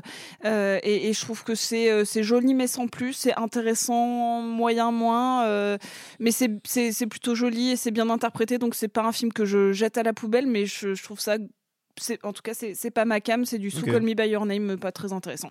Et, euh, et malgré, je trouve que globalement, c'est un bon directeur d'acteur. Et j'ai en fait, c'est rare, à part dans Jeune et Jolie et dans euh, une nouvelle, une nouvelle amie. Nouvelle, une nouvelle amie. Euh, et je crois qu'il y en avait un autre après qui m'avait révulsé, je ne sais plus. Euh, L'amant double peut-être. Ah putain, l'amant double. Non mais c'est vraiment rigolo l'amant double. Oh là là, c'est la première fois que je vois des règles hémorragiques, c'était incroyable. Euh... L'amant double c'est vraiment rigolo. Là avec mon crime, je suis très gênée parce que déjà, déjà parce que Arthur, en sortant de la séance, tu m'as appelé pour me dire que j'allais déchirer l'écran avec mes dents tellement j'allais être énervée. Bah, j'avais un peu raison. Alors étonnamment, tu m'as, j'étais tellement partie oh, avec. survendu. Alors oui et non. Ah, euh, c'est à l'inverse de Scream. C'est un film que j'allais en, en, vraiment le détestant et j'ai watching. Ouais, de ouf. Et en même temps, y a, y a... je vais commencer par dire euh, ce que j'ai vraiment beaucoup, beaucoup, beaucoup, beaucoup, beaucoup aimé dans le film, c'est ses costumes. Je les trouve vraiment très beaux. Les chapeaux, les sont, chapeaux sont ouais, mais magnifiques. mais c'est pas un chouïa anachronique? Ah, Je m'en bats les couilles, c'est très joli. Euh... Pas les couilles, frère, c'est beau. Je sais pas, j'ai l'impression que ça faisait pas du tout années 30. Moi, tu trouvais que ça faisait moderne Trop moderne pour. Non, euh... je sais pas. Je trouvais que ça, ça, ça, il y avait un tout que je trouvais pas très cohérent. Mais bref, je ne donne pas mon avis comme vous le savez. Euh, mais alors, quand je vois mon crime, euh, je, je, sais à peu près ce que je vais voir et je suis très emmerdée parce que déjà la, narrative qui nous est vendue dans la bande-annonce est exa exactement celle-là, savoir une jeune femme qui va mentir sur euh, sur un crime qu'elle a commis, non pas sur son agression en effet, mais sur le crime qui va qui va qui, va découler euh, de cette agression et qui ne dont elle n'est pas responsable, pour en tirer euh, succès, gloire et beauté, argent et petit four, euh, pièces de théâtre et pour que cette notion de tuer deviennent euh, quelque chose qui se répand comme une espèce de, révolte un peu maligne des femmes. C'est-à-dire que moi, cette concierge qui va dire Ah bah si j'avais su, j'aurais tué mon mari plutôt, phrase qui est dans la bande-annonce. Hein. Genre, oui, ça peut être rigolo, ça peut être un peu de tête de boulevard, mais malgré tout, ce que ça raconte du personnage enfin, des personnages féminins me gêne profondément. le film n'est pas sans me rappeler un autre film qui, pour le coup, j'aime beaucoup, qui est aussi une euh, comédie musicale que j'aime beaucoup, qui est Chicago. J'y ai pensé euh, il y a 5 minutes parce que je l'ai vu il y a peu de temps et effectivement ça m'a vraiment fait penser à Chicago. Et pourquoi c'est intéressant de le comparer à Chicago C'est que, bon, oui, on connaît, euh, soit on a eu la chance de voir la pièce de la comédie musicale de Bob Fosse, enfin, en tout cas, l'adaptation qui se, qui, s'en- qui se joue encore euh, de nos jours à New York ou à Londres, soit. Non, mais ça, Non, mais ça- tourne, ça, ça tourne encore. Faut euh, voyagé quoi. Oui, mais, ça arrive, on peut aller prendre l'Eurostar et aller voir Chicago. Euh, soit on a vu euh, le film qui, qui est le sans doute le seul bon Rob Marshall, mais, euh, Oscar du meilleur film. mais moi j'aime beaucoup le film. Ah, Chicago 2005, Oscar du meilleur film. Ah, je suis pas sûre. Ah, et moi, je me dis que je bois trop, mais en fait, tout va bien. Je vous le garantis, les amis. Ah oui, oui, euh, Oscar du meilleur film. Euh, que- En mais- 2002 En 2003. En 2003. Ça veut dire qu'il devait être nommé contre Minority Report. ah vache.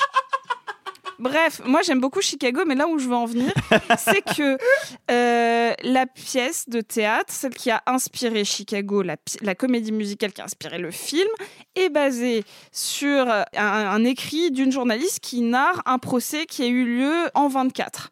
Donc c'était déjà un film anachronique entre guillemets, enfin qui va se, qui va placer un contexte un peu misogyne et des femmes qui réagissent au contexte de leur époque. Pourtant, Chicago arrive à créer des personnages ambigus pour le coup parce que elles, elles ont, euh, elles ont commis le crime, elles l'assument, elles en jouent. Mais par contre, c'est des personnages qu'on aime détester. Là, moi, je les déteste. Enfin, je, les déteste pas. C'est le propos du film que je déteste. C'est intéressant, Nadia Tereskevich, en interview, elle explique que son personnage était beaucoup plus détestable sur le plateau et que c'est Ozon qui a réussi à la rendre plus sympathique au montage.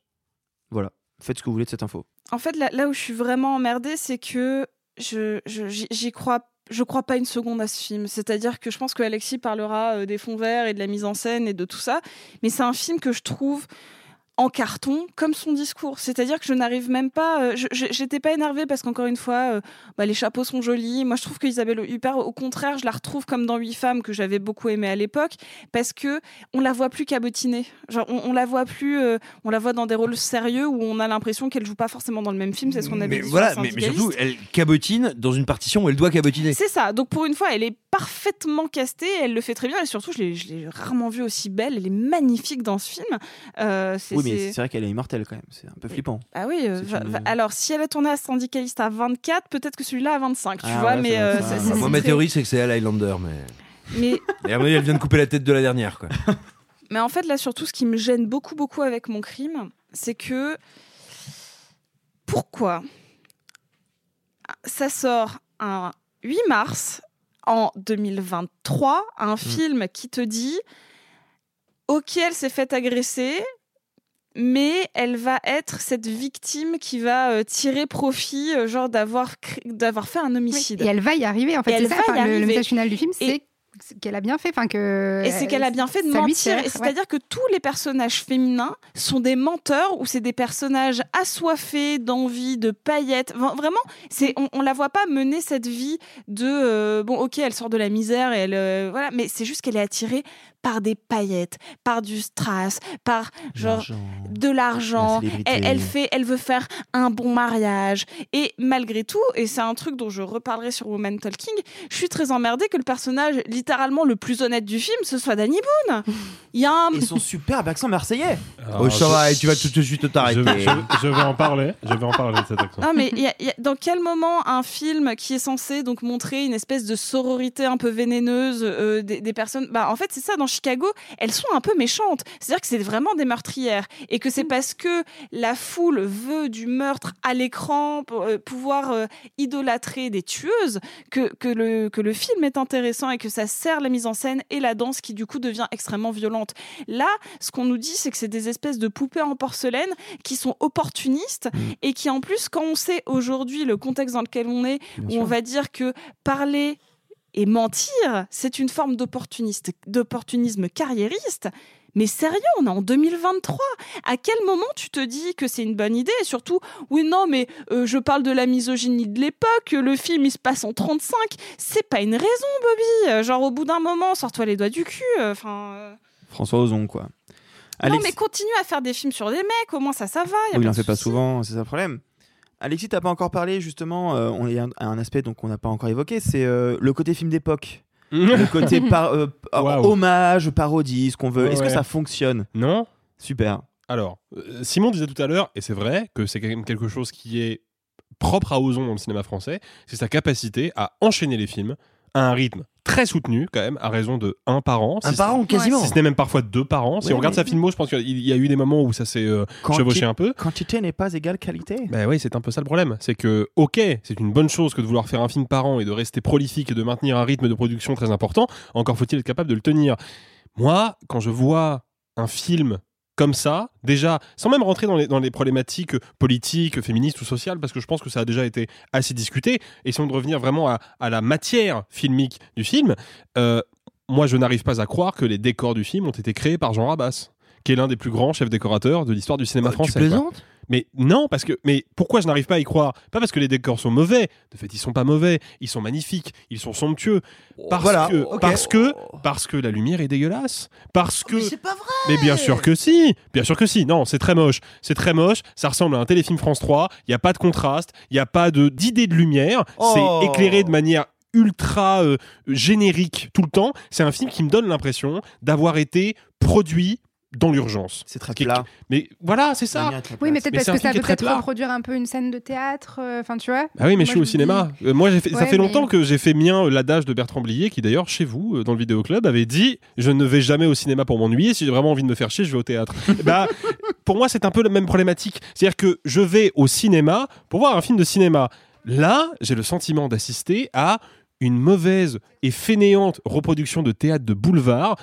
Pour moi, c'est la quintessence de ce que Simon tout à l'heure euh, mentionnait d'ailleurs. C'est la quintessence du cinéma de papa. C'est un cinéma qui est poussiéreux, qui n'est pas en phase avec son époque, ni politiquement, et ça a déjà été dit, mais ni même artistiquement, quoi. Moi, je ne comprends pas, je ne comprends pas l'intérêt d'aller voir un film comme ça en 2023. Sincèrement, je ne comprends pas l'intérêt. Je ne vois pas ce que ça m'apporte, je ne vois pas ce que ça me donne à, à penser euh, cinématographiquement et intellectuellement parlant. C'est un film qui est d'une platitude constante et absolue, quoi. Sachez que Simon vient de vraiment souffler très très fort avec son nez comme un buffle. Ah, mais non, mais je suis désolé. De colère. Moi, il y a rien cinématographiquement, il y a rien qui m'inspire quoi que ce soit. Mais non, mais c'est terrible parce que c'est pas un film que j'ai envie de défendre et vous m'obligez. Vous Ah bah, tu m'obligez, t'es mis tout seul dans cette situation. hein. Non mais, tu non mais tu vois, j'ai l'impression d'être dans un pays fictif euh, au procès d'un enfant et de me dire ouais bah non ils veulent vraiment ils veulent vraiment lui faire rouler des tanks dessus il va falloir que je le défende le pauvre vieux regardez il a pas de dents quoi mais Tu compares le film de François Ozon Un enfant à un enfant dans un pays fictif. non je sais pas ce que je dis je sais pas ce que je dis mais D'accord. non ce que je veux dire c'est que Toi, tu trouves que la photo est belle Tu trouves qu'il y a un vrai geste cinématographique Ouais, il y a un vrai discours parce que justement, tu dis elle est plate, il y a trop de lumière, mais en fait, justement, repasser dans cette rigidité, dans ces codes du cinéma de cette époque-là, qui est justement un cinéma du contraste, du machin, pour foutre de la lumière partout et dire tiens regardons regardons quels sont les discours quelles sont les forces en présence et justement toi qui viens de faire un procès en pureté genre mais comment peut-on le jour de la journée des droits de la femme faire un film où il y a des personnages féminins ambigus? Bah putain c'est génial on a mis des personnages féminins ambigus en pleine lumière niquez Ah non, non, non, C'est pas, pas leur dit- ambiguïté. C'est pas leur ambiguïté. On aime bien les personnages féminins ambigus. Ah bah encore une fois, Ils je sont tiens- présentés Ah, comme non ambigus. C'est le film qui est ambigu. Ah mais pas du tout Ah bah non, mais elles Ah ont pas bah, un pet d'ambiguïté. Au bah bout de non, 5 pas du minutes, tu sais très exactement ce qu'elles veulent et ça ne bougera pas. Il n'y a pas un pet de mystère, il n'y a pas un pet de secret. Isabelle Il y a un Hu- moment. C'est des personnages parfaitement saisissables en mais c'est terriblement malaisant Mais pas Mais du tout. euh, Bah non. mais tu- elle, de elle, elle, elle devait C'est malaisant. reprendre, c'est malaisant et c'est compliqué. J'aurais préféré le revoir euh, 50 000 fois, tu vois. Ça, c'est ça, c'est un film qui a un discours complexe. Là, ça dit quoi à part euh, Oh bah euh, la, la, pauvre petite chérie blondinette toute mignonne que tous les garçons ils appellent chérie parce qu'elle est trop mignonne et ben en fait euh, oh bah en fait elle va faire couler des larmes sur ses yeux et elle va profiter de tout ce qui lui arrive parce que bah bah on est content qu'elle s'en sorte même si elle a menti. Mais en disant ça, alors attention, hein, je veux pas du tout le dire comme un truc. Enfin, tu sais, je veux pas du tout le dire comme un truc violent, mais j'ai l'impression qu'en disant ça, tu reproduis le discours qui lui est imposé à elle. En fait, ces personnages-là vivent dans un monde où il n'y a pas de place pour l'honnêteté et où de toute façon, il n'y a pas de place pour l'honnêteté, pour la pureté et où donc mécaniquement, évidemment. Pour exister, elles vont exister en quelque chose qui est de l'ordre de la manipulation et du mal. Mais dans Chicago, elles vont tuer pour de vraies raisons. Et il n'y a pas de souci avec ça. Moi, j'ai pas de mal à, à- Si elle avait, genre, si ça avait été elle qui avait commis le crime. Mais justement, c'est ça qui est intéressant. Mais pas du tout. Justement, elle devient juste une menteuse opportuniste. Quel est l'intérêt? Quel est l'intérêt de faire ce discours-là en 2023 Là où Chicago, genre vraiment, t'as une espèce de truc de. euh, ben, c'est une nana qui a dû lutter pour s'en sortir. Là, elle lutte pas, elle ment. Mais c'est bien pour ça que c'est intéressant. Pardon, mais en vérité, c'est pas la question de savoir si c'est une, s'il y a véritablement ambiguïté ou pas. Si on revient à une, une, une considération techniquement cinématographique, pardon, Simon, ce sont des personnages, euh, ceux de Rebecca Marder et de Nadia Tereskevich, qui ne sont pas intéressants. Ah ouais? Alors écoute, regarde, tu as cette séquence incroyable dans le bureau de ce juge d'instruction et où vraiment, sur le moment, t'as un peu peur. hein. C'est au théâtre ce soir. Ah machin, on vient s'asseoir. Bonjour monsieur, où est-ce qu'on en est? Et où lui commence à t'expliquer. Mais vous savez quoi? Ce n'est plus un crime euh, crapuleux, c'est un crime passionnel. Et hop là, on bascule en noir et blanc sur l'image justement du cinéma muet avec lui te narrant la chose et tu te retrouves avec tout d'un coup un récit où tu as trois, quatre étages de narration et de méta. Et je suis désolé, encore une fois, c'est un film que je trouve très style. imparfait.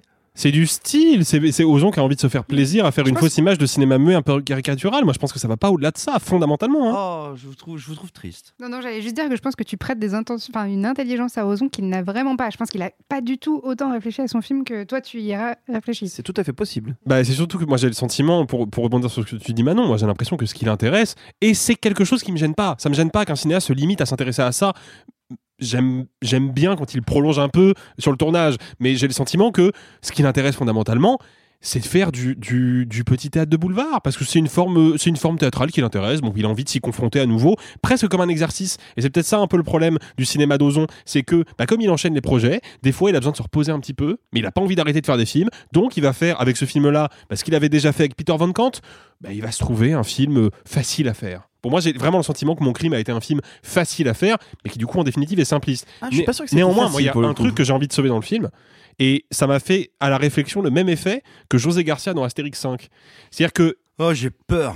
mais non, mais c'est que dans, dans Astérix, donc le de Guillaume Canet, le film est effroyable. C'est vraiment mais- la série dont on n'a pas le droit de prononcer le nom. Voilà, quoi. exactement. Mais de, de- ce film est effroyable et au milieu, il y a José Garcia qui arrive avec une espèce de, de, de, de fraîcheur comique incroyable. croit, non, c'est pas le seul qui y croit. C'est le seul qui sait sur le plateau que ça va être de la merde et qui se dit. Foutu pour foutu, je vais faire un accent portugais parce que c'est rigolo. Et de fait, c'est très drôle parce qu'il le fait très bien. Et ben là, moi j'ai le même sentiment avec Danny Boone quoi. C'est-à-dire que Danny Boone, il arrive sur le set, il fait OK, bon, je sais pas du tout où ça va. Par contre, j'ai vraiment travaillé mon accent marseillais. J'ai revu tous les Fernandel et tous les Rému. Je vais m'en donner à cœur joie. Et de fait, moi, son accent marseillais, mais c'est du velours pour moi. C'est-à-dire que je- vraiment, j'en bouffe des tonnes. Je trouve ça, je trouve qu'il est parfaitement à sa place. Que vraiment, pour le coup, je le dis, il a travaillé ses accents. Je Oui, sens qu'il y a eu un travail il d'acteur. Il a travaillé la diction, il a travaillé l'intonation, il a travaillé le, la lenteur caractéristique de cet accent-là, surtout dans les vieux films des années 30-40.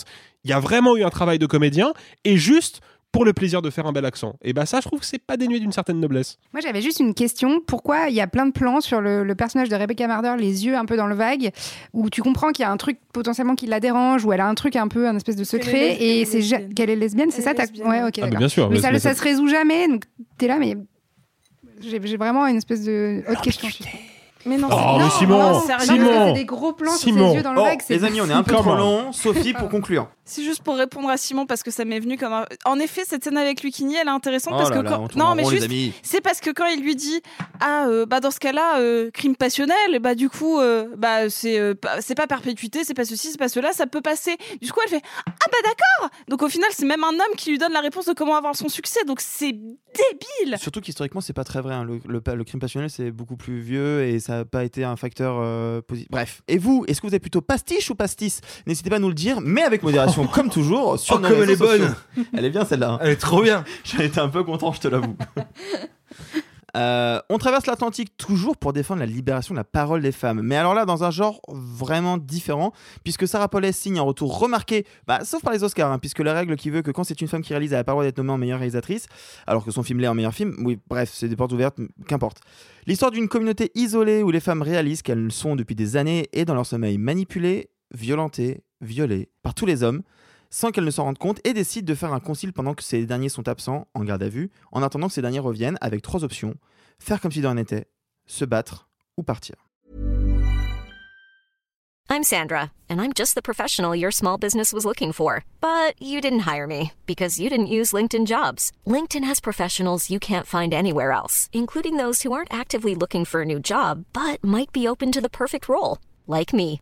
In a given month, over 70% of LinkedIn users don't visit other leading job sites. So if you're not looking on LinkedIn, you'll miss out on great candidates like Sandra. Start hiring professionals like a professional. Post your free job on linkedin.com/people slash people today. Hi, I'm Daniel, founder of Pretty Litter. Did you know cats tend to hide symptoms of sickness and pain? I learned this the hard way after losing my cat, Gingy. So I created Pretty Litter, a health monitoring litter that helps detect early signs of illness by changing colors, saving you money and potentially your cat's life. Pretty Litter is veterinarian developed, and it's the easiest way to keep tabs on your fur baby's health right at home. Go to prettylitter.com and use code ACAST for 20% off your first order and a free cat toy. Terms and conditions apply. See site for details.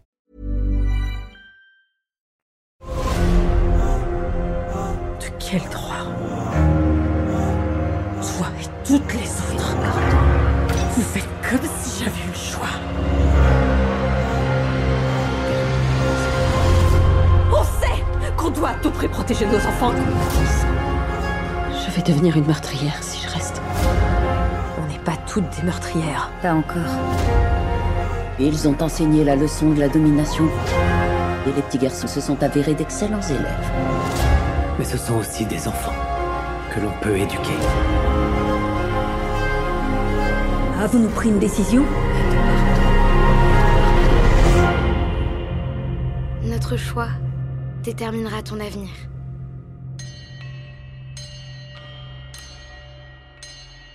Woman Talking de Sarah Paulet avec Rooney Mara, Jessie Buckley, Claire Foy et donc très brièvement euh, Marc Dormond. Belle promesse sur le papier, non Simon? Plus qu'une belle promesse.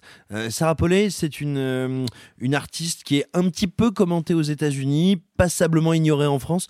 Pourtant, c'est une artiste passionnante. Elle commence comme euh, enfant, euh, non pas star, mais comédienne.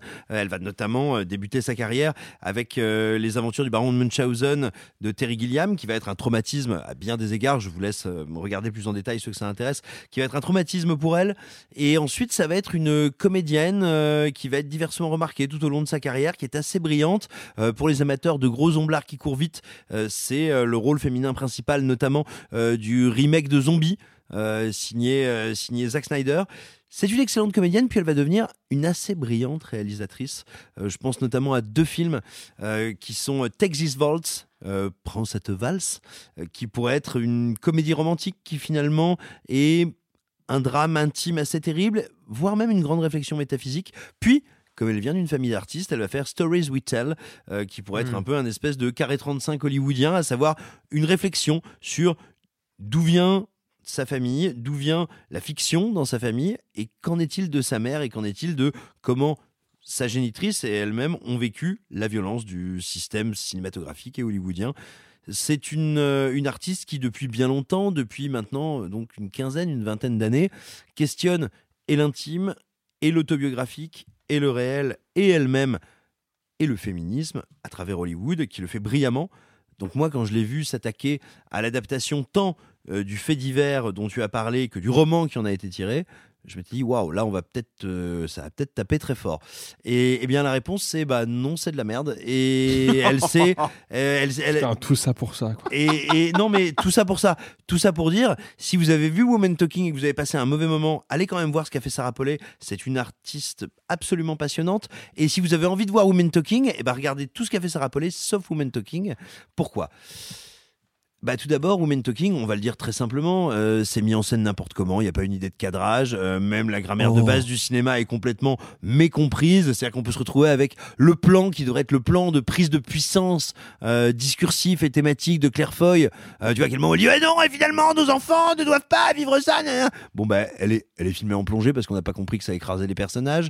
Euh, la photo, tu te dis que ça a été tourné à la va-vite en numérique, ce qu'un chef-op dirait, appellerait sur le tournage en flat ou en raw. Et ça a été très mal étalonné en mode fais-moi un truc funèbre. Euh, ouais, non, c'est juste euh, sans lumière, sans intention, c'est dégueulasse. Euh, ça voudrait être un huis clos. Et en fait, ça voudrait aussi être tout le fait divers, c'est-à-dire pas seulement le roman. Et donc, bah, c'est un huis clos, mais c'est un huis clos avec des échappées, ça n'a aucun sens. C'est très mal fait. Et le pire dans tout ça, le pire, c'est qu'en plus de ce discours extrêmement militant dans le mauvais sens du terme, c'est-à-dire épais et conscient de lui-même, qui n'est jamais dramaturgique, euh, que portent ses personnages, et ben le film loupe complètement ce qui est son cœur. C'est qu'en fait, dans le roman, il y a un truc assez fascinant, ce sont donc ces femmes qui n'ont que quelques heures, 48 heures, pour décider ce qu'elles vont faire dans cette situation paroxystique monstrueuse. Elles ont été violées massivement. Elles ont des enfants qui sont donc des enfants du viol. Euh, les hommes vont revenir bientôt. Comme vous le, disiez, qu'est-ce qu'on fait? On part, on reste et on se bat, euh, on reste et on fait rien.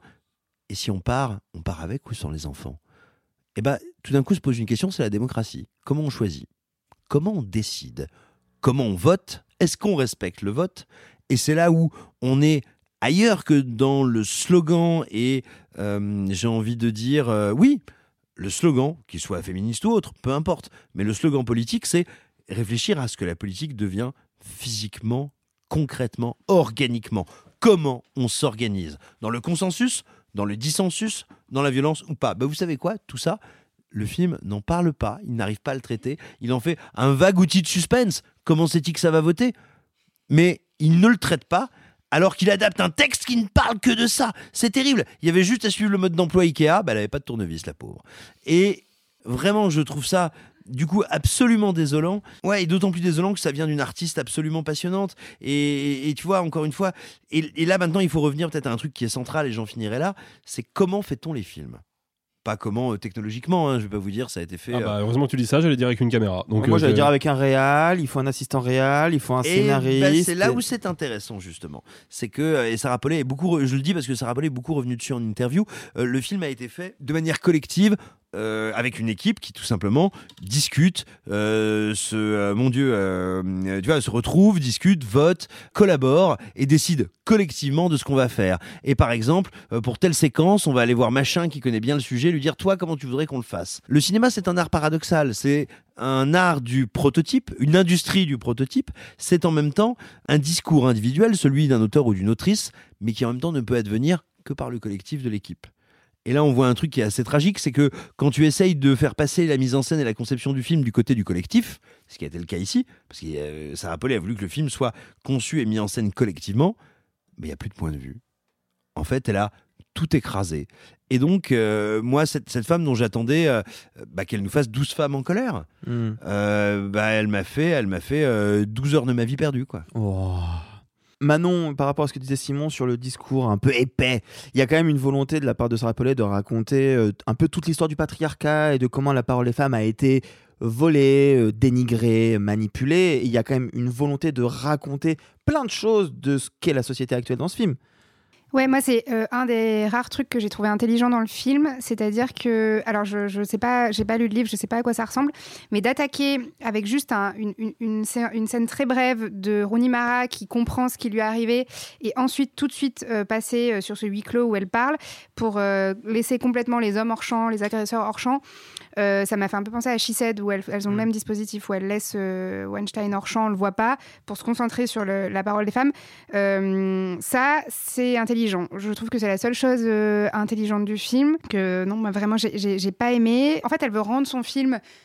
Elle veut s'extraire de ce fait divers pour le rendre universel. Donc, elle veut pas dater tu- le film. On sait pas quand est-ce que ça se passe. Donc, elle fait cet étalonnage marron dégueulasse. Ou, enfin, Mais c'est une communauté Pour- qui vit un peu comme au 19e Oui. siècle. Qui vit dans un étalonnage marron dégueulasse? Oui.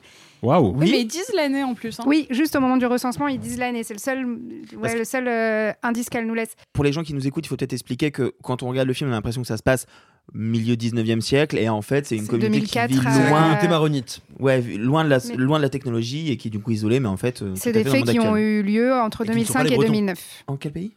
Bolivie. Ça a été- ouais. Et moi, je trouve que c'est un peu. Enfin, moi, ça m'a complètement euh, déstabilisée. mais c'est peut-être la volonté de la réalisatrice hein. Oui, oui, je de, pense de- que c'est de sa te mettre volonté, mal à mais l'aise en te que- disant ça tu crois que c'était il y a 200 Ouais, ans mais, en je fait c'était hier C'est ce qu'elle m'a dit en interview, c'est qu'elle veut complètement euh, s'extraire Oh de. je la raconte, vous avez vu C'est beau, Non, hein. parce que j'ai passé le pire moment de ma vie. Euh, mais je l'expliquerai après.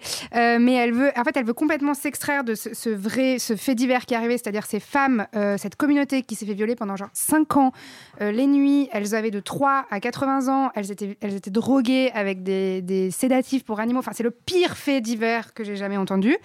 Euh, et en fait, elle veut complètement s'extraire de ce truc pour rendre son récit universel. Et, euh, en plus des enjeux dramatiques qui manquent euh, franchement. Enfin, en fait, on sait euh, direct que oui, la solution c'est de partir et qu'elles vont partir. Et du coup, en fait, c'est deux heures de discussion dans la grange où tu sais comment ça va se finir. T'es là, mais c'est long. Et puis, alors ça, je cite euh, Yuri, un collègue de la radio qui en a parlé hier, mais c'est quand même des femmes qui sont censées être illettrées, qui n'ont jamais été à l'école et elles ont des grands débats sur la démocratie, tu vois, incroyables. Bref, il y a- trop d'incohérences comme ça, moi, qui m'ont gênée. Et le dernier truc qui m'a profondément gênée. Souviens-toi Arthur, tu m'as Ouais, dit va voir ce film, euh, c'est adapté donc de ce fameux fait divers. Euh, Il y a une histoire de ouf à raconter derrière et tout. Je vais voir le film. Le carton qui ouvre le film, c'est euh, tout ceci est l'œuvre de l'imagination des femmes. Et donc moi, j'ai tout. Enfin voilà, je suis revenue en disant mais non, je pense que tu t'es trompé. C'est pas adapté de ce fait divers-là. C'est un, un pur film de fiction. Et en fait, euh, je trouve ça moralement très discutable que de, de baser son film sur ces faits divers-là. Je sais pas, tu veux faire un film féministe, la moindre des choses, c'est de dire que ces horreurs sont arrivées à des vraies femmes dans la vraie vie. Moi, ça m'a vraiment gênée. Alors, il se trouve que c'est le carton, enfin, la phrase d'ouverture du bouquin, en Oui, l'occurrence. sais, après, c'est ce qu'elle m'a expliqué en interview. Elle m'a dit, c'est qu'en fait, quand euh, les femmes ont commencé à se rendre compte de ce qui leur est arrivé, on leur a dit, mais non, c'est l'œuvre de votre imagination, c'est le diable, c'est machin et tout. N'empêche que les gens qui n'ont pas tout ce background, ils voient ça, ils se disent, bon, bah, ok, c'est jamais arrivé, ça a inventé tout ça. Et en fait, moi, je, je trouve ça très, très gênant et discutable euh, moralement. Donc, euh, voilà. moi, je suis un peu en colère contre ce film euh, pour ça. Sophie, euh, il y a un point qu'on n'a pas encore abordé, c'est que malgré tout, il y a un très beau casting. Oui. Non mais franchement, toutes les relances que je vous fais, vous répondez que par oui ou par non, sérieusement Ah, tu poses des questions qui peuvent se répondre par oui ou par non. Donc on répond Et oui ou ben, non. vous- bah, alors Peut-être. toi, fais le malin. Prochain film, je vais te poser une question. T'es pas prêt. Excellent casting qui peut pas sauver le film, en fait, c'est ça le problème. C'est en fait quand j'ai vu le film, pareil Arthur, tu m'as dit ah j'ai hâte d'avoir ton ami ton avis sur Woman Talking. Je suis vraiment seul à avoir aimé le film. Mais j'ai pas redonné mon avis, pardon. Et euh, non, mais en plus, j'en j'en ai parlé avec une copine là qui m'a dit Ah, mais moi, je suis vraiment rentrée dedans, leur débat m'a passionnée. Et moi, j'ai pas pu m'empêcher de lui dire Ok, imaginons, partons du principe, le débat, le débat est intéressant. Tu le sors complètement du contexte, de, de tout. Le, débat est passionnant. Est-ce qu'on. Parce que tu peux l'ouvrir philosophiquement à, tout plein de situations, même à cette femme seule qui se, fait- qui se fait battre, qui attend que son mari revienne. Le discours est universel. Parce que ce qu'il faut dire, c'est que dans l'assemblée de ces femmes-là, chacune a un point de vue un peu différent, a un vécu différent, qui amène du coup à des discussions et des pistes de réflexion de oui, mais moi je veux pas partir pour ça, oui, mais moi je veux rester parce que ça. C'est pour ça que je dis que le débat en lui-même est super intéressant. Je parle pas de la finesse du dialogue ou quoi que ce soit, je parle du débat. Le débat est passionnant.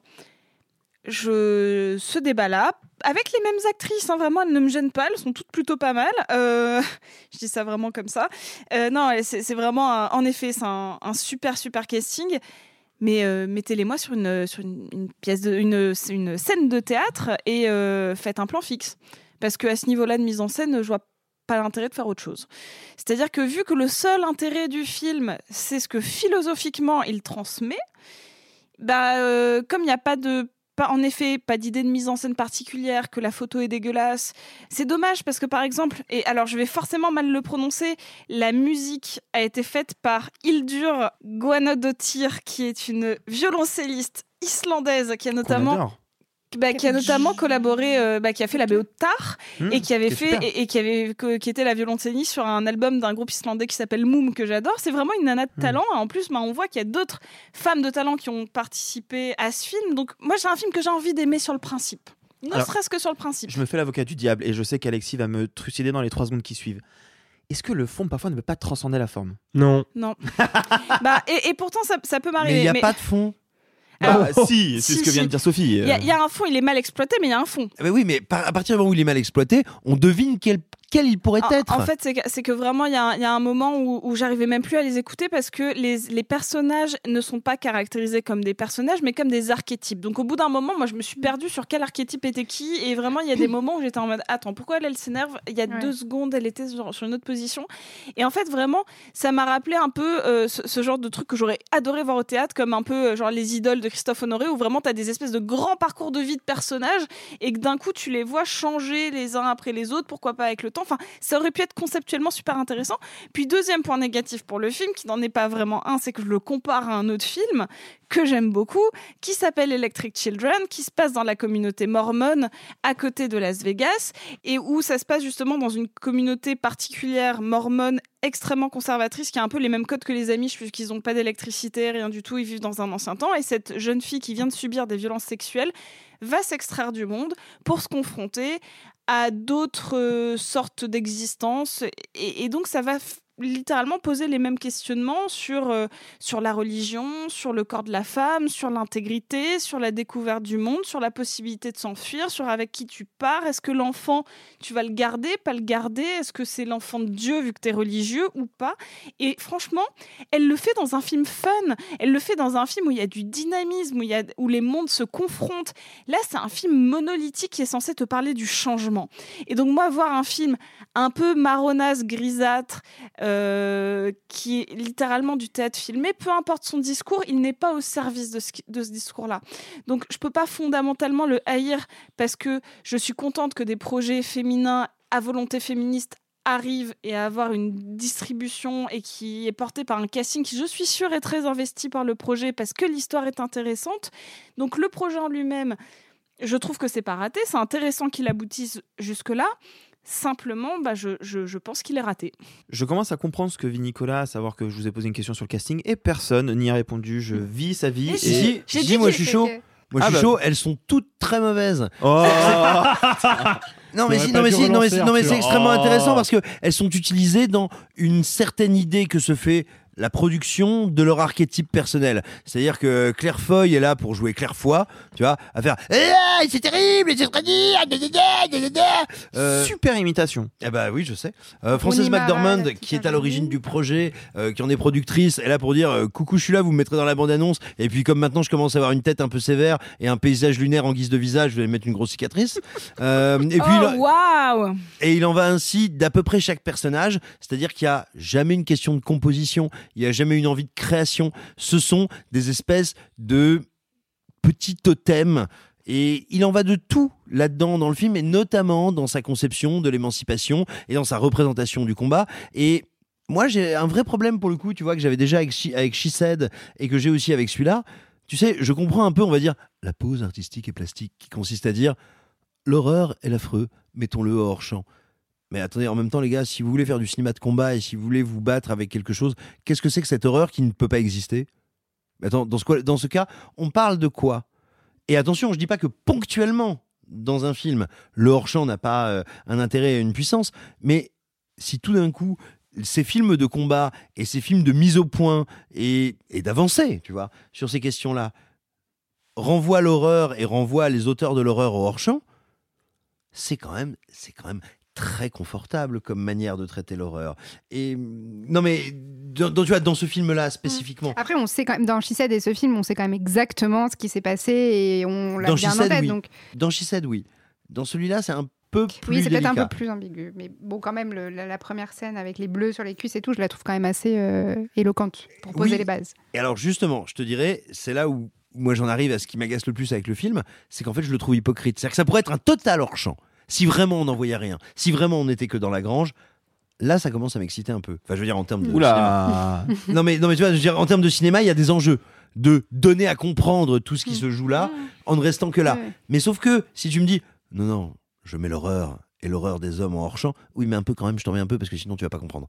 Et ben là ça commence à m'agacer très très fort et je trouve voilà que le film est, est aussi médiocre et aussi en retard qu'il voudrait être brillant et à l'heure. Eh ben, euh, Woman Talking de Sarah Paulet. Et vous Est-ce que vous êtes plutôt mormon, amiche ou scientologue comme Alexis et son acteur préféré? On vous laisse nous le glisser dans les commentaires. Il n'est pas scientologue, mon acteur préféré. Ah bah si, c'est juste que tout le monde oublie de raconter qu'il l'est. Mais c'est pas Tom Cruise, mon acteur Eh préféré. ben je m'en fiche. Mais à partir de maintenant, ça l'est. non. Ah bah Mais si. non, mais tu peux pas. Mais ça n'est- non, c'est Si. pas honnête. Non, monsieur. Attendez deux secondes. Quoi, Mais Nicolas tous les acteurs sont, sont scientologues Chut, donc t'inquiète. Simon, deux secondes, il y a Nicolas qui me parle. Quoi? Non, je vais pas parler des furongles, Simon. Arrête. Bon, ici, ils ont quitté les salles de cinéma pour parler du petit écran, mais toujours pour évoquer les violences sexuelles. Il est joyeux ce podcast hein, cette semaine. L'un des sujets les plus discutés ces derniers jours sur Internet concerne The Idol, la nouvelle série de Sam Levinson, oui oui, le fils de Barry, qui est, après deux saisons d'Euphoria et un égo-film Netflix en noir et blanc, devait revenir frapper fort avec une série trash sur l'envers du décor d'Hollywood portée par Lily Rose Depp et The Weeknd, également producteur du projet. Mais il s'est passé quoi? Alors je vais me permettre de raconter rapidement les faits parce que c'est un peu complexe et il y a surtout une très bonne enquête de Rolling Stone qui s'appelle The Idol 2. How HBO's Next Euphoria Became Twisted Torture Porn. Rapidement, ce qui s'est passé, c'est que la co-réalisatrice de la série, euh, Amy Semmets, euh, qui devait réaliser euh, une grande partie des, des épisodes, a été virée euh, alors que la, série était bouclée à genre 80% et on l'a remplacée, ce qui a rajouté un budget colossal, je crois 20 millions. Et en fait, on a compris que c'est parce qu'elle avait une perspective trop féminine et que Sam Levinson, en bon féministe qu'il est, et ceux qui ont vu la saison 2 de Euphoria savent de quoi je parle, euh, voulait rajouter des trucs un peu crasse-pouille et pas très utiles sur, les, sur la construction des personnages féminins. Euh, Il y a des scènes très sexualisantes et tordues qui avaient été intégrées par Levinson en dernière minute sans qu'elles soient finalement mises en scène, juste comme ça, notamment une séquence où le personnage de Lily Rose Depp devait s'enfoncer le temps d'une soirée un œuf dans le vagin qu'elle ne devait pas briser au risque que son pagnon joué par The Weeknd ne la viole pas. Euh, C'était comme du porno mais de torture sexuelle, bien évidemment. Vous imaginez que cette scène n'a pas été tournée. Ça fait un gros bad buzz. HBO a repoussé plus d'une fois la série. On se demande un peu ce qui se passe. The Weeknd n'a pas eu comme euh, la meilleure des réactions, à savoir qu'il a partagé un extrait de la série qui a apparemment critiqué un peu The Rolling Stone en mode Hein, Vous faites ça parce que vous avez le seum qu'on soit moqué de vous. Bref, Simon, pour en avoir un peu euh, discuté avec lui, a un avis particulier sur ce bonhomme qui est Sam Levinson. Est-ce qu'au final, c'était pas un peu couru d'avance que ça allait se profiler vers quelque chose de ce type-là? Moi, j'ai été incroyablement surpris, non pas par ce que tu viens de nous rappeler, mais par les réactions de surprise devant, devant, devant ces quelques éléments. Parce qu'il faut savoir que si Levinson, enfin Levinson fils, est euh, sacré et porté au nu depuis la première saison d'Euphoria, mais aussi depuis Assassination Nation, qui est un long métrage, euh, il faut quand même se rappeler que le cinéma, c'est une grammaire. Et on a dit, oh là là, regardez, qu'est-ce qu'il s'empare de manière excitante, électrique, rock'n'roll et perturbante des problématiques de la société et de toute une nouvelle génération euh, d'êtres humains. Mais attendez, encore une fois, le cinéma est un langage, est une grammaire. Donc non, il ne s'est jamais emparé d'aucune question de représentation, de féminisme, de rapport au groupe, du collectif, des réseaux sociaux. Jamais. Sa narration audiovisuelle a toujours été incroyablement concupiscente, putassière et tout simplement, grosso modo, il n'a jamais fait que du enquête exclusive, maquillé, barbouillé à la va-vite pour ressembler à quelque chose de progressiste, en cela que ce qui a été euh, porté au nu comme un incroyable discours sur les fêlures de, de la nouvelle génération n'a jamais été porté que par les dialogues et de la note d'intention et de la communication, quand sa série n'a jamais été qu'un pornosoft fait pour exciter et inquiéter un peu des parents en mal de masturbation sur des corps jeunes. Et véritablement, son œuvre est une œuvre infiniment glauque, infiniment sexualisante, infiniment objectivante, elle l'a toujours été, et je mets au défi tous ceux qui l'ont défendu corps et âme, de ne pas se regarder un petit peu en face et de ne pas voir pourquoi ils, ont aimé ça, pourquoi ils ont apprécié et pourquoi ils ont pu se dire que ces corps incroyablement réifiés et objectivés n'étaient pas incroyablement réifiés et objectivés. Sans surprise, la brigade le rappelle, parce qu'à un moment on peut pas faire semblant si longtemps, mais moi, ce qui me sidère le plus, c'est que ça ait pu faire illusion tant d'années. Juste pour euh, préciser les gens qui ne le savent pas, moi, par exemple, j'ai bien aimé la première saison. Je trouve qu'il y a des choses intéressantes, la deuxième beaucoup moins. Et c'est intéressant de noter que à la fin de la saison 2, il y a Barbie euh, Ferreira qui joue le personnage de Kat qui a décidé de partir de la saison à cause, elle dit euh, qu'elle voulait juste partir. En réalité, il y a eu des gros désaccords entre elle et Sam Levinson, et notamment sur l'écriture de son personnage dans la saison 2. Et quand on regarde la saison 2, il y a des choses qui vont pas, notamment effectivement sur l'écriture de certains personnages féminins.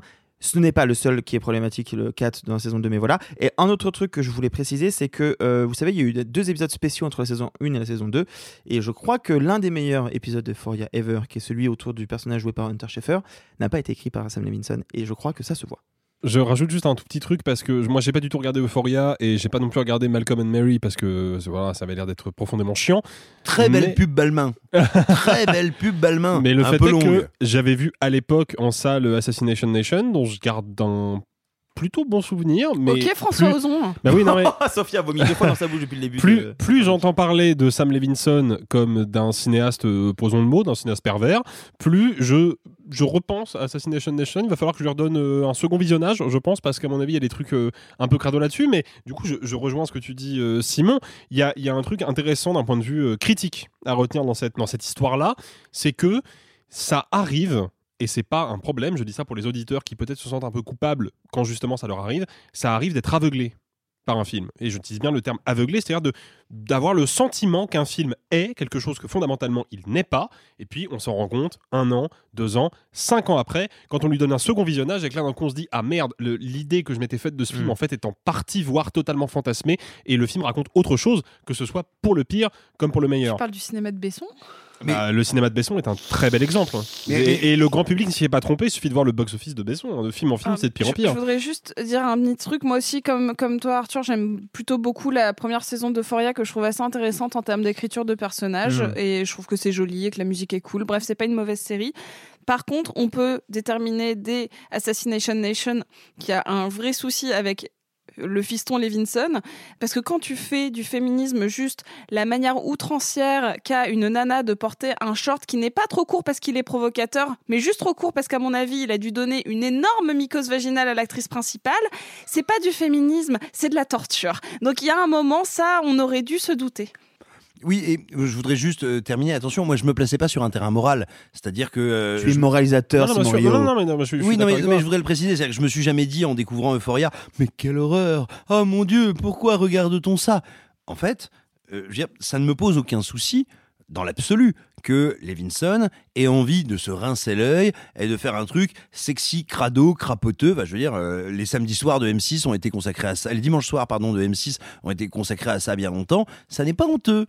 En revanche, je m'interroge beaucoup sur le besoin et la nécessité de notre société et de, on va dire, de notre euh, société un peu snob de cinéphiles et de sériphiles d'avoir eu envie de déguiser ça en geste, ar- en geste artistique. Non, il nous a fait du porno softcore un peu crado et on fait semblant de le découvrir. Bon, on verra si la série sort ou pas, mais à mon avis, vu qu'elle a déjà coûté 75 millions, c'est évident qu'HBO va pas pouvoir la jeter à la poubelle. Transition, un petit mot de la fête des Cougours qui passionne nos amis d'outre-Québec qui ont découvert il y a peu cet étrange légume, ressemblant à s'y méprendre à une énorme paire de couilles. Allez, on retourne à nos sorties de la semaine. Il en reste un petit peu. Oui, je sais, ça fait 7 heures que vous nous écoutez, mais promis, on arrive proche de la fin. Je vais enlever mon oreillette de, de Nicolas parce qu'il commence à me saouler. Ça y est, c'est le retour pas tant attendu que ça de Darren Aronofsky, mais c'est aussi celui très attendu en revanche de Brandon Fraser avec ce film à Oscar qui nous raconte une semaine anodine mais cruciale dans la vie de Charlie, ce prof d'anglais en ligne, en obésité morbide, bloqué dans son canapé, qui essaie de reconnecter avec sa fille adolescente. Why do you suddenly need to see her so bad? Why now? Liz. I'm worried that she's forgotten what an amazing person she is. I need to know that she's gonna have a decent life where she cares about people and that she's gonna be okay. I need to know that I have done one thing right with my life.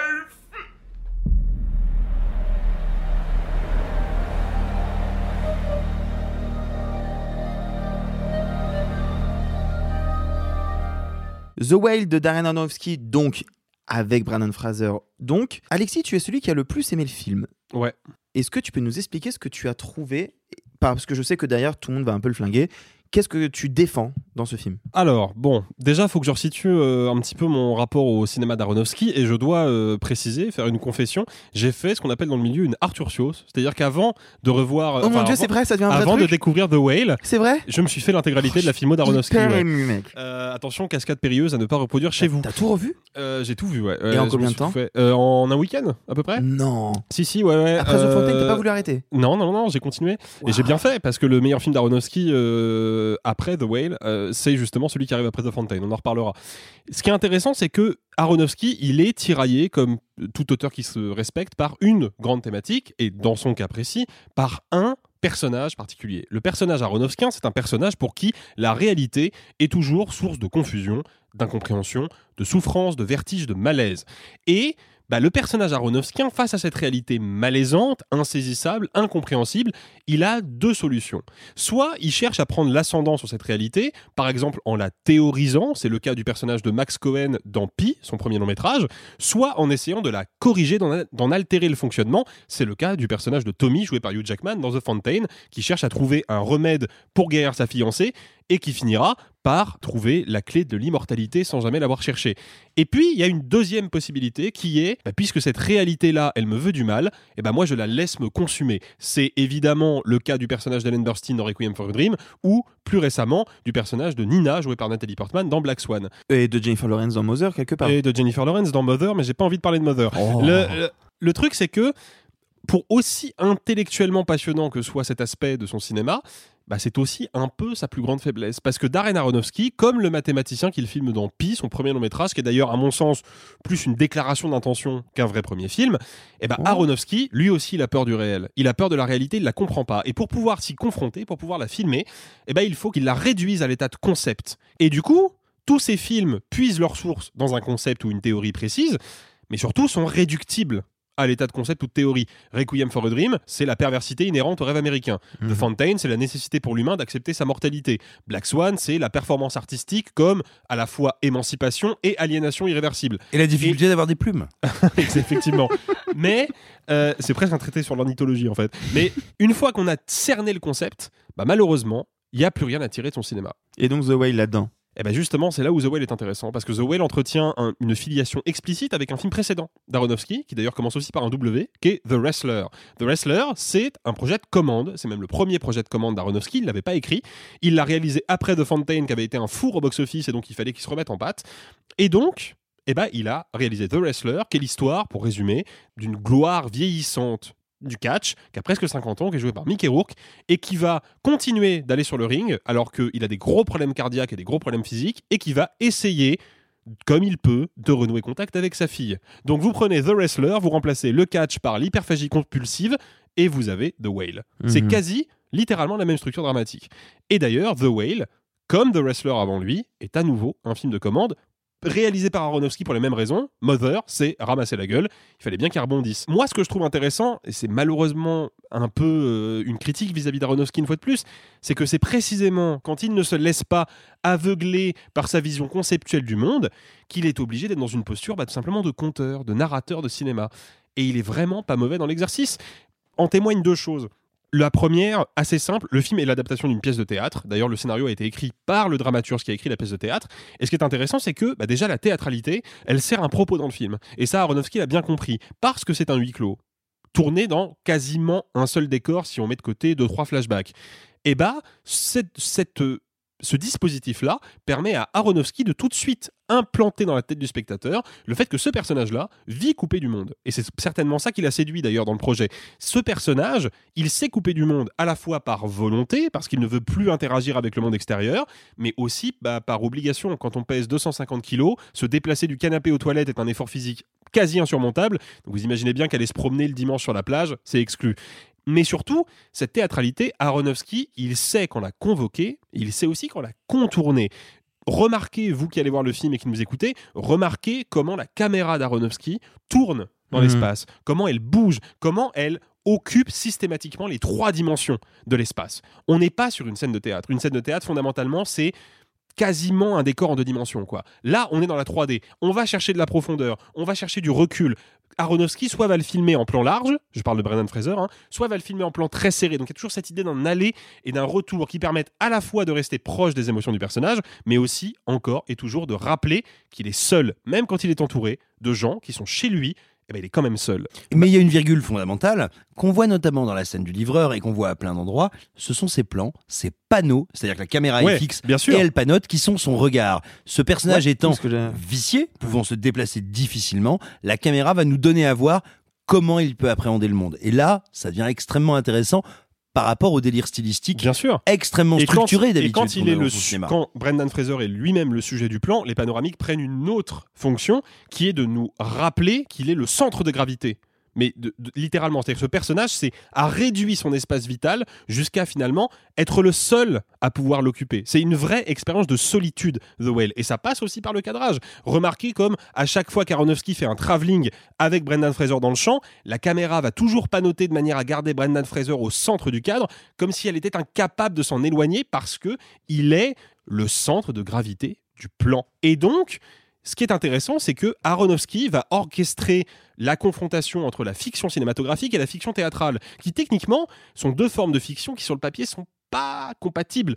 Et il arrive justement à organiser leur compatibilité. Et c'était déjà le cas dans The Wrestler, non pas avec la théâtralité, mais avec le documentaire. Il y avait plusieurs séquences au milieu de ce film de fiction, purement documentaire, notamment comme Mickey Rourke, qui est obligé de travailler en dehors du catch parce qu'il ne gagne plus sa vie avec, travaille comme traiteur dans un supermarché.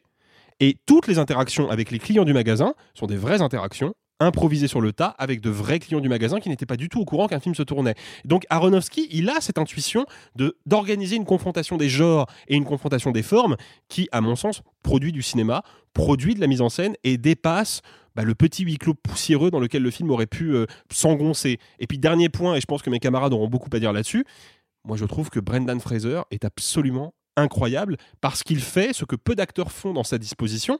Prenez Gary Oldman dans Les Heures sombres, par exemple. Gary Oldman a été oscarisé pour ce rôle-là. Moi, je ne vois pas Gary Oldman dans le film. Dans lequel il La- joue Winston Churchill. Exactement. Avec Il- également ce qu'on appelle Voilà. une fat suit, c'est-à-dire euh, un système, un costume qui est censé le rendre plus Voilà. gros. Et quantité de prothèses, de maquillage pour le rendre méconnaissable. Mais de fait, ben, l'acteur disparaît. C'est-à-dire que moi, la seule chose que je vois dans les heures sombres, ben, c'est un gros pantin en latex censé Mhm. signifier Winston Churchill. Il n'y a pas de performance d'acteur. Là, Brendan Fraser ne cesse d'essayer de dépasser la prothèse qu'on lui met, de dépasser ce corps, Alors qu'il lui reste que ses yeux, hein. immobilité. Mais justement, tout, passe par les yeux, tout passe par les micro-expressions du visage, tout passe par le ton de la voix qui est toujours contraint, qui est toujours brisé, parce que faut bien imaginer que à respirer, ne serait-ce que respirer quand on pèse 250 kilos, mais c'est un effort.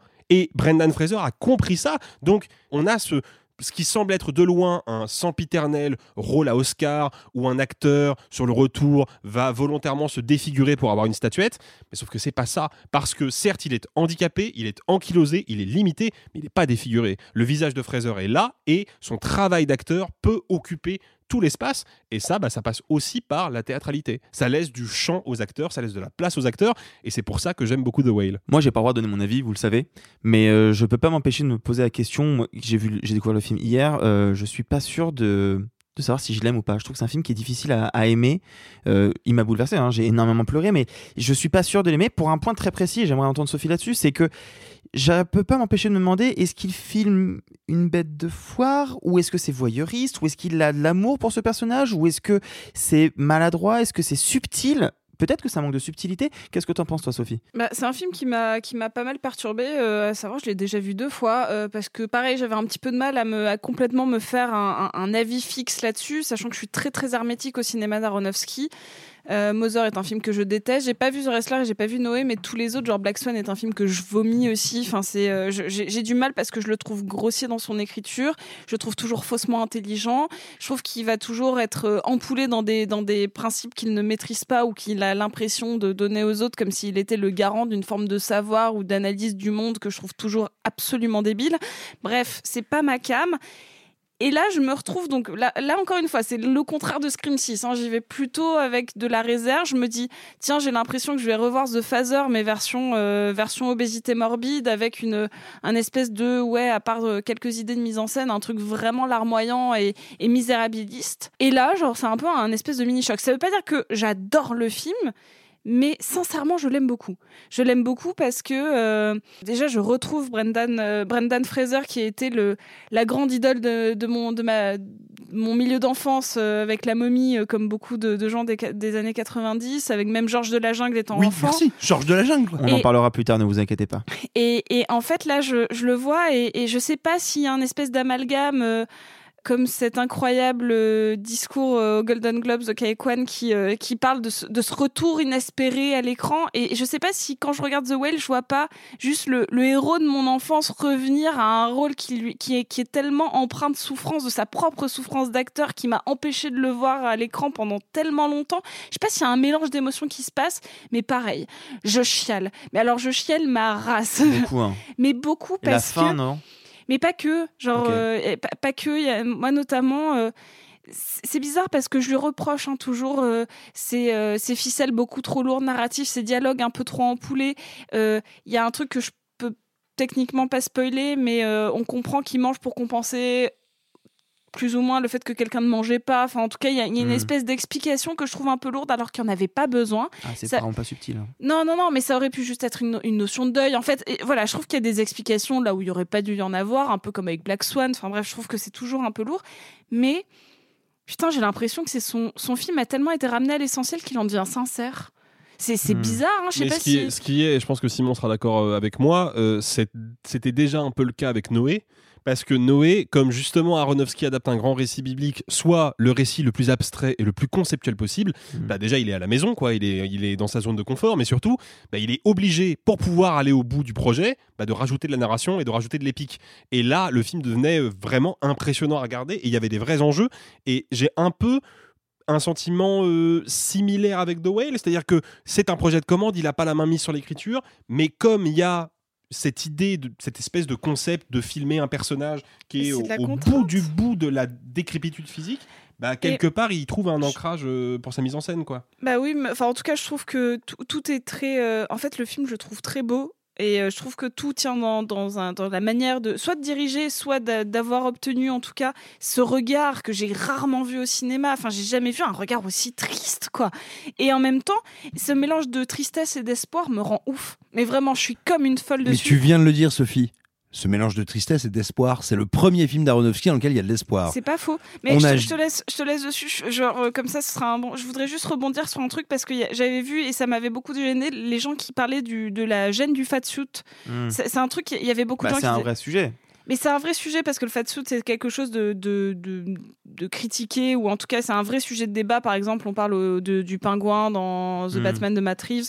Sauf que là, on n'est pas sur le monstre de foire, mais Bah, on est sur la. C'est la plupart on- des critiques de, de la part de gens qui, je pense, n'ont pas vu le film, hein, mais qui disent que c'est justement prendre euh, ce personnage comme une bête de foire. Alors non, parce que j'ai un plan qui, qui peut le dire. La première fois qu'il se lève, la première fois qu'il se lève euh, pour, pour attraper son déambulateur, il n'est pas montré. Vraiment, si on avait filmé, et je trouve ça super intéressant parce qu'il parle beaucoup de Moby Dick, euh, on le filme vraiment comme s'il y avait quelqu'un sur un petit bateau qui voyait une, vraiment une, une baleine qui allait l'écraser. Il n'est pas montré que de manière moquée, il n'est même pas montré de manière honteuse, parce que à chaque fois qu'il demande au personnage s'il est dégoûtant, on sent en fait que dans la plupart des, des personnages, on ne le trouve pas parce qu'il est tellement attachant. Mm. Et c'est lui qui a envie d'être détestable, c'est lui qui a envie d'être une bête de foire, c'est lui qui a envie de mourir. Donc, Oui, mais du coup, ça donne une vision assez négative de ces gens-là qui n'ont pas confiance en eux. Et N'oublions pas, et je citerai euh, l'expérience de Guy Carlier, chroniqueur euh, de télévision et de radio, qui a été atteint pendant très longtemps du même syndrome que le personnage de Brendan Fraser et qui pesait quand même 250 kilos, je crois, à son maximum, et qui explique que, de toute façon, qu'on le veuille ou non, qu'on cherche à nuancer ce propos ou pas, la société considère ces gens-là comme des bêtes de foire. C'est un fait. On peut pas aller au-delà de ça. Et c'est surtout, le film questionne ça. Mais bien C'est sûr. donc normal, comme Bien spectateur, sûr. de se poser la question. Ça ne veut pas dire que le film regarde le personnage comme tel. Il nous confronte et il nous oblige à questionner notre regard. Bien sûr, il serait d'une malhonnêteté et d'une hypocrisie terrible si le film niait que les gens qui malheureusement sont atteints de ce syndrome sont considérés comme des bêtes de foire. La société d'ailleurs n'est pas du tout adaptée pour ces gens-là. C'est une des raisons, Hmm. parmi d'autres, pour lesquelles le personnage de Charlie ne sort jamais de chez lui. Il habite au premier étage. On l'a pas dit ça. Il habite dans un, dans un petit immeuble, comme on en trouve beaucoup dans les banlieues américaines un peu défavorisées. Il habite au premier étage. Mais il peut pas descendre ou monter un escalier. Il peut littéralement plus sortir de chez lui. La société n'est pas adaptée pour des gens comme lui. Donc, à partir du moment où la société n'est pas adaptée pour toi, pour tes besoins même les plus élémentaires, de fait, tu es considéré comme une bête de foire. on va pas dévoiler la fin du film, ni même la sé- les, les quelques séquences qui suivent avant, mais il y a une- un, un moment autour d'une webcam et des réactions qu'elle engendre qui peut être interprété un peu comme ça. Bah, encore une fois, non, parce que Bah, moi, je ne pense pas. Mais moi, elle je dit ne pense exactement pas. le contraire. Mais je pense qu'elle peut Elle être interprétée comme le ça. contraire. Elle confronte le spectateur à ce truc qu'il a mis dans un petit coin de son esprit, qu'il n'a pas envie d'interroger parce que ça le mettrait mal à l'aise. Et là, tout d'un coup, il voit des personnages qui sont des spectateurs, comme lui, réagir.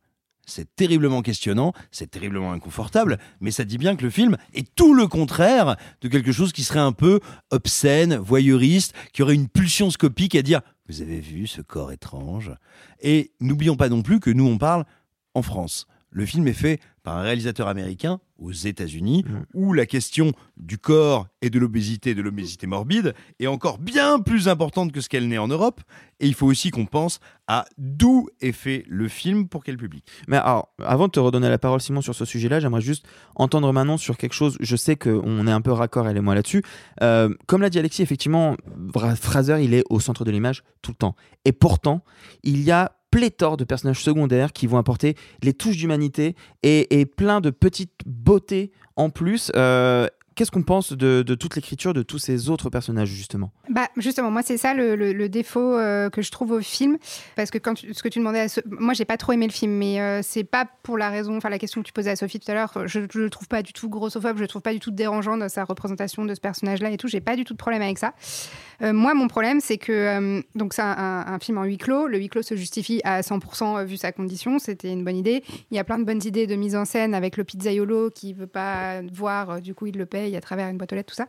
le problème pour qu'un huis clos fonctionne, c'est qu'il faut des bons dialogues. Il faut que, enfin, tout, tout passe euh, par les dialogues. Et là, euh, moi, je trouve les dialogues mauvais parce que je trouve l'écriture des personnages secondaires euh, mauvaise. À part son infirmière, Hmm. qui est géniale. Ce personnage est génial. Leur relation, elle est top parce que euh, elle a à la fois une elle a un peu d'énervement envers lui. euh, elle, est, enfin, elle est très humaine, quoi. Vraiment, elle a des relations très humaines qu'on comprend. Euh, L'actrice est super. Moi, j'ai un vrai problème avec le personnage de sa fille, qui est quand même censée être au centre. Et on a zéro empathie pour cette ado- adolescente qui a quand même été abandonnée par son père. On sent une colère énorme parce que l'actrice est quand même bonne. C'est Sadie Et- Sink qui, qui a joué dans Stranger Things, pour ceux qui euh, ne savent pas. Et euh, mais son personnage est si mal écrit. En fait, elle est juste purement méchante, quoi, vraiment. Et toutes Bah, c'est les une adolescente en scènes, crise euh, d'ado, quoi. Ouais, mais c'est pas Ah non, fin, c'est- quoi. c'est- pire que ça, hein. Ah non, mais C'est- je- moi, j'ai je- trouvé ça douloureux à regarder et vraiment éprouvant. Pas parce que ça m'a rendu triste. Moi, j'ai pas été émue par ce film. C'est juste, c'est tellement à sens unique. Lui, il est tellement euh, euh, juste bon. Et puis en face, il a juste une ado qui est, qui est- qui est horrible avec lui que moi, j'ai trouvé ça complètement déséquilibré. Et, et voilà, moi, c'est tout- c'est ça qui a pêché. Ce personnage de missionnaire aussi qui débarque, j'ai pas trop compris ce qu'il faisait là. J'ai pas compris la sous-intrigue avec sa fille. Euh, Enfin. Bref, euh, moi je trouve que c'est le, voilà, le, problème du film, justement, c'est les personnages secondaires qui pêchent pas mal. Justement, quand on, parlait de la représentation de ce personnage, euh, qu'est- qu'est-ce qui peut gêner ou pas, je trouve que dès le début, on montre qu'il va pas en faire une représentation un, peu glauque parce que y a ça s'ouvre quand même sur. Bon, il y a la scène euh, qui est super, la scène d'ouverture avec les petits carrés de, webcam de ses étudiants euh, et lui, juste son carré noir au milieu. Et ensuite, c'est une scène de masturbation, euh, enfin, lui qui se masturbe. Il aurait vraiment pu filmer ça comme un truc euh, dégueulasse et tout, et je trouve qu'il le fait pas du tout. Donc, tout de suite, je trouve que ça humanise un peu euh, ce Il personnage. prend un peu de distance, il le filme d'un peu Ouais, de ça, loin, il un quoi, de en- côté. de- de euh. profil et tout. Moi, j'ai trouvé l'ouverture euh, vraiment bien. La scène, la seule scène qui m'a dérangée euh, dans sa représentation de l'obésité, c'est sa scène de crise de boulimie là, avec euh, genre, euh, c'est vraiment. Je, je la trouve vraiment très juste, mais. euh, Ah ouais? Ouais, non, moi, elle m'a, elle m'a vraiment bouleversée cette, cette crise de cette, cette crise, cette crise de, de boulimie, parce que euh, elle, euh, elle est vraiment mortifère. C'est-à-dire que c'est la, la- la boulimie, c'est vraiment euh, c'est une, c'est une pulsion, c'est une maladie mentale, c'est autodestructeur et c'est vraiment comme une prise de drogue. Et je trouve que oui, c'est peut-être un peu filmé la- avec la lourdeur. Désolée, j'étais sûre qu'on allait forcément utiliser ce genre de vocabulaire. On peut pas en faire, on peut pas le faire autrement. En même temps, avec Oui, mais on peut pas échapper au, on peut pas échapper au vocabulaire de l'outrance Ouais. vu le film et son régime Bah, de mise en scène. C'est ça, donc c'est vrai que ça fait un petit peu la drogue. Il l'a déjà fait- filmé avec Requiem for a Dream, et, et là. euh, je comprends qu'elle puisse gêner parce qu'elle a l'air too much. Malgré tout, il en est, il est forcément arrivé à ce stade-là en faisant ça, et donc c'est presque une explication de backstory. Et malgré tout, il y a un truc par rapport à la nourriture qui m'intéresse. C'est, c'est la première fois que j'entends du gras. C'est là quand il mange son bout de KFC, on entend le gras dans sa bouche. Mmh. Ouais. En termes de son, c'est incroyable. Et moi, ça m'aurait vraiment gêné sa crise de boulimie si on avait eu des méga close-up sur sa bouche. Et on n'en a pas. Oui, C'est-à-dire c'est que c'est ouais. que elle elle est filmée globalement de, de loin. Et en fait, ça aurait été gênant s'il avait fait un close-up sur le gras dans sa bouche. Là. C'est juste un personnage qui se détruit et, euh, et moi ça m'a ça m'a plutôt plu. En plus, la première fois j'avais l'impression qu'elle était interminable. En fait, elle fait, elle fait moins d'une minute sur un film de deux heures. C'est quand même vraiment Oui. restreint quoi. Ouais, mais tu vois, sur le côté euh, justement qu'il se, qu'il se fait du mal et qu'il se tue, je trouve que la scène où il mange juste avant, pas euh, dans le montage du film, hein, mais euh, quelques, quelques minutes, dizaines de minutes avant, il y a une scène où il mange et en fait il s'étouffe. Et l'infirmière lui dit ah, Mâche, arrête Mm. de vouloir avaler, Mm. de manger trop vite. Mm. Je trouve ce moment-là peut-être plus intéressant que la Moi crise de boulimie. Toi, qu'est-ce qui te gêne précisément dans cette scène-là, du coup, Bah, Manon? pour moi, alors après, ce- la, la boulimie n'est pas un truc euh, avec lequel je suis familière, mais pour moi, on ne représente plus la boulimie comme ça depuis euh, très longtemps. Enfin, vraiment, ce truc de surenchère, de mettre euh, de la mayo sur euh, 15 tranches de 15 parts de pizza et machin. Enfin, j'ai l'impression que pour moi, c'est vraiment complètement exagéré. Mais peut-être que j'ai une représentation biaisée, mais je trouve que le reste est assez pudique. Et en fait, ça, il y a un espèce de truc d'outrance qui, moi, m'a m'a gêné. Euh, après, dernier mot sur effectivement Brendan Fraser, qui vraiment. En fait, j'ai l'impression que le, film, enfin tout le film enfin, la promesse marketing repose sur lui, sa performance, son retour, machin, blablabla, sa transformation. C'est pas du tout pour ça que je trouve qu'il mériterait d'être récompensé, mais vraiment d'être arrivé à donner cette euh, substance à ce personnage. Tu vois, tout se passe dans ses yeux, mais il y a un peu de malice, il y a un peu de second degré, il y a un peu, il y a tellement de choses qui rendent le personnage intéressant et qui fait qu'on on n'a pas juste de la pitié pour lui. Je trouve ça incroyable d'être arrivé à faire ça avec euh, justement un fatsuit et machin, et juste de faire passer ça dans son regard alors qu'il est tout le temps assis. Euh, trop fort, franchement, il est incroyable dans le film. Quelque chose que mettait en avant tout à l'heure Alexis, justement, c'est le fait que Aronofsky est un cinéaste qui euh, s'amuse à nous montrer l'immontrable et en même temps à vouloir essayer de toucher du doigt le malaise tout en nous provoquant des émotions. Pourquoi, Simon, selon toi, c'est un vrai film d'Aronofsky? Eh bien, je vais être justement un petit peu en désaccord, enfin, non pas en désaccord avec ce qu'a dit Alexis, mais euh, moi je l'aborde pas par euh, la même pente, par la même pente de la montagne. J'ai pas tant l'impression que ce soit un cinéaste du concept, ou alors peut-être d'un unique concept. Je suis le premier, parce que j'aime bien le terme, à employer euh, l'adjectif doloriste. Il se Bah trouve alors, que un deuxième mot à apprendre dans la semaine. Tu me voles mon job. C'est le truc qui fait mal. Ouais, je connais Harry Potter, dolo- un doloriste, mais je connais. Mais... Voilà. Eh bien, eh bien, je, je crois que euh, Aronofsky est un des rares cinéastes authentiquement doloristes. Vous savez, quand on parle de la rédemption, il y a ce truc genre ouais, le cinéma américain, on aime bien la rédemption. Et en fait, on entend par là une forme totalement dévoyée de la rédemption, à savoir ah, je demande pardon, je reviens sur mes pas, et oh là là, à la fin, il y aura la lumière et tout ira bien, et euh, je ferai la bête à deux dos avec l'actrice. La rédemption, c'est pas ça. La rédemption, c'est le dolorisme, c'est-à-dire par la douleur, par l'expérience de la souffrance, par la destruction de moi-même, je vais atteindre une forme de grâce. Ce qui est pas très loin de ce que raconte un film comme Martyr, par exemple. Et alors, je pensais à ça quand tu parlais de The Wrestler tout à l'heure, Alexis, parce qu'on en a parlé la Mhm. semaine dernière. Rocky 6. Ah, mais complètement. Hmm. Complètement. Pardon, Absolument. excuse-moi, un petit Oui. mais. euh, Non, mais tout à fait. Et, et je pense que vraiment, tout le cinéma d'Aro- d'Aronofsky peut et doit être appréhendé par le biais de la douleur.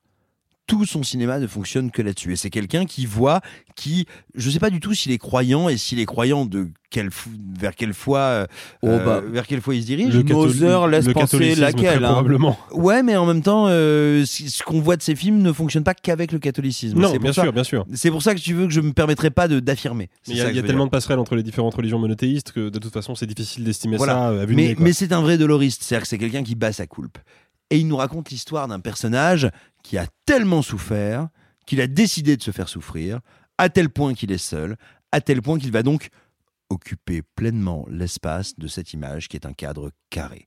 Et on arrive, quelque part, on pourrait dire, à la substantifique moelle du cinéma d'Aronofsky, qui a toujours voulu nous raconter des personnages qui ont mal, à qui on fait mal, et qui vont trouver ou ne pas trouver la lumière dans le cœur de cette douleur. Et bien là, on est face à quelqu'un qui sait que ses jours sont comptés, qui sait que c'est bientôt la fin, qui se détruit et s'est détruit pour des raisons objectives qu'il a plus ou moins choisies, mais qu'il a quand même choisies.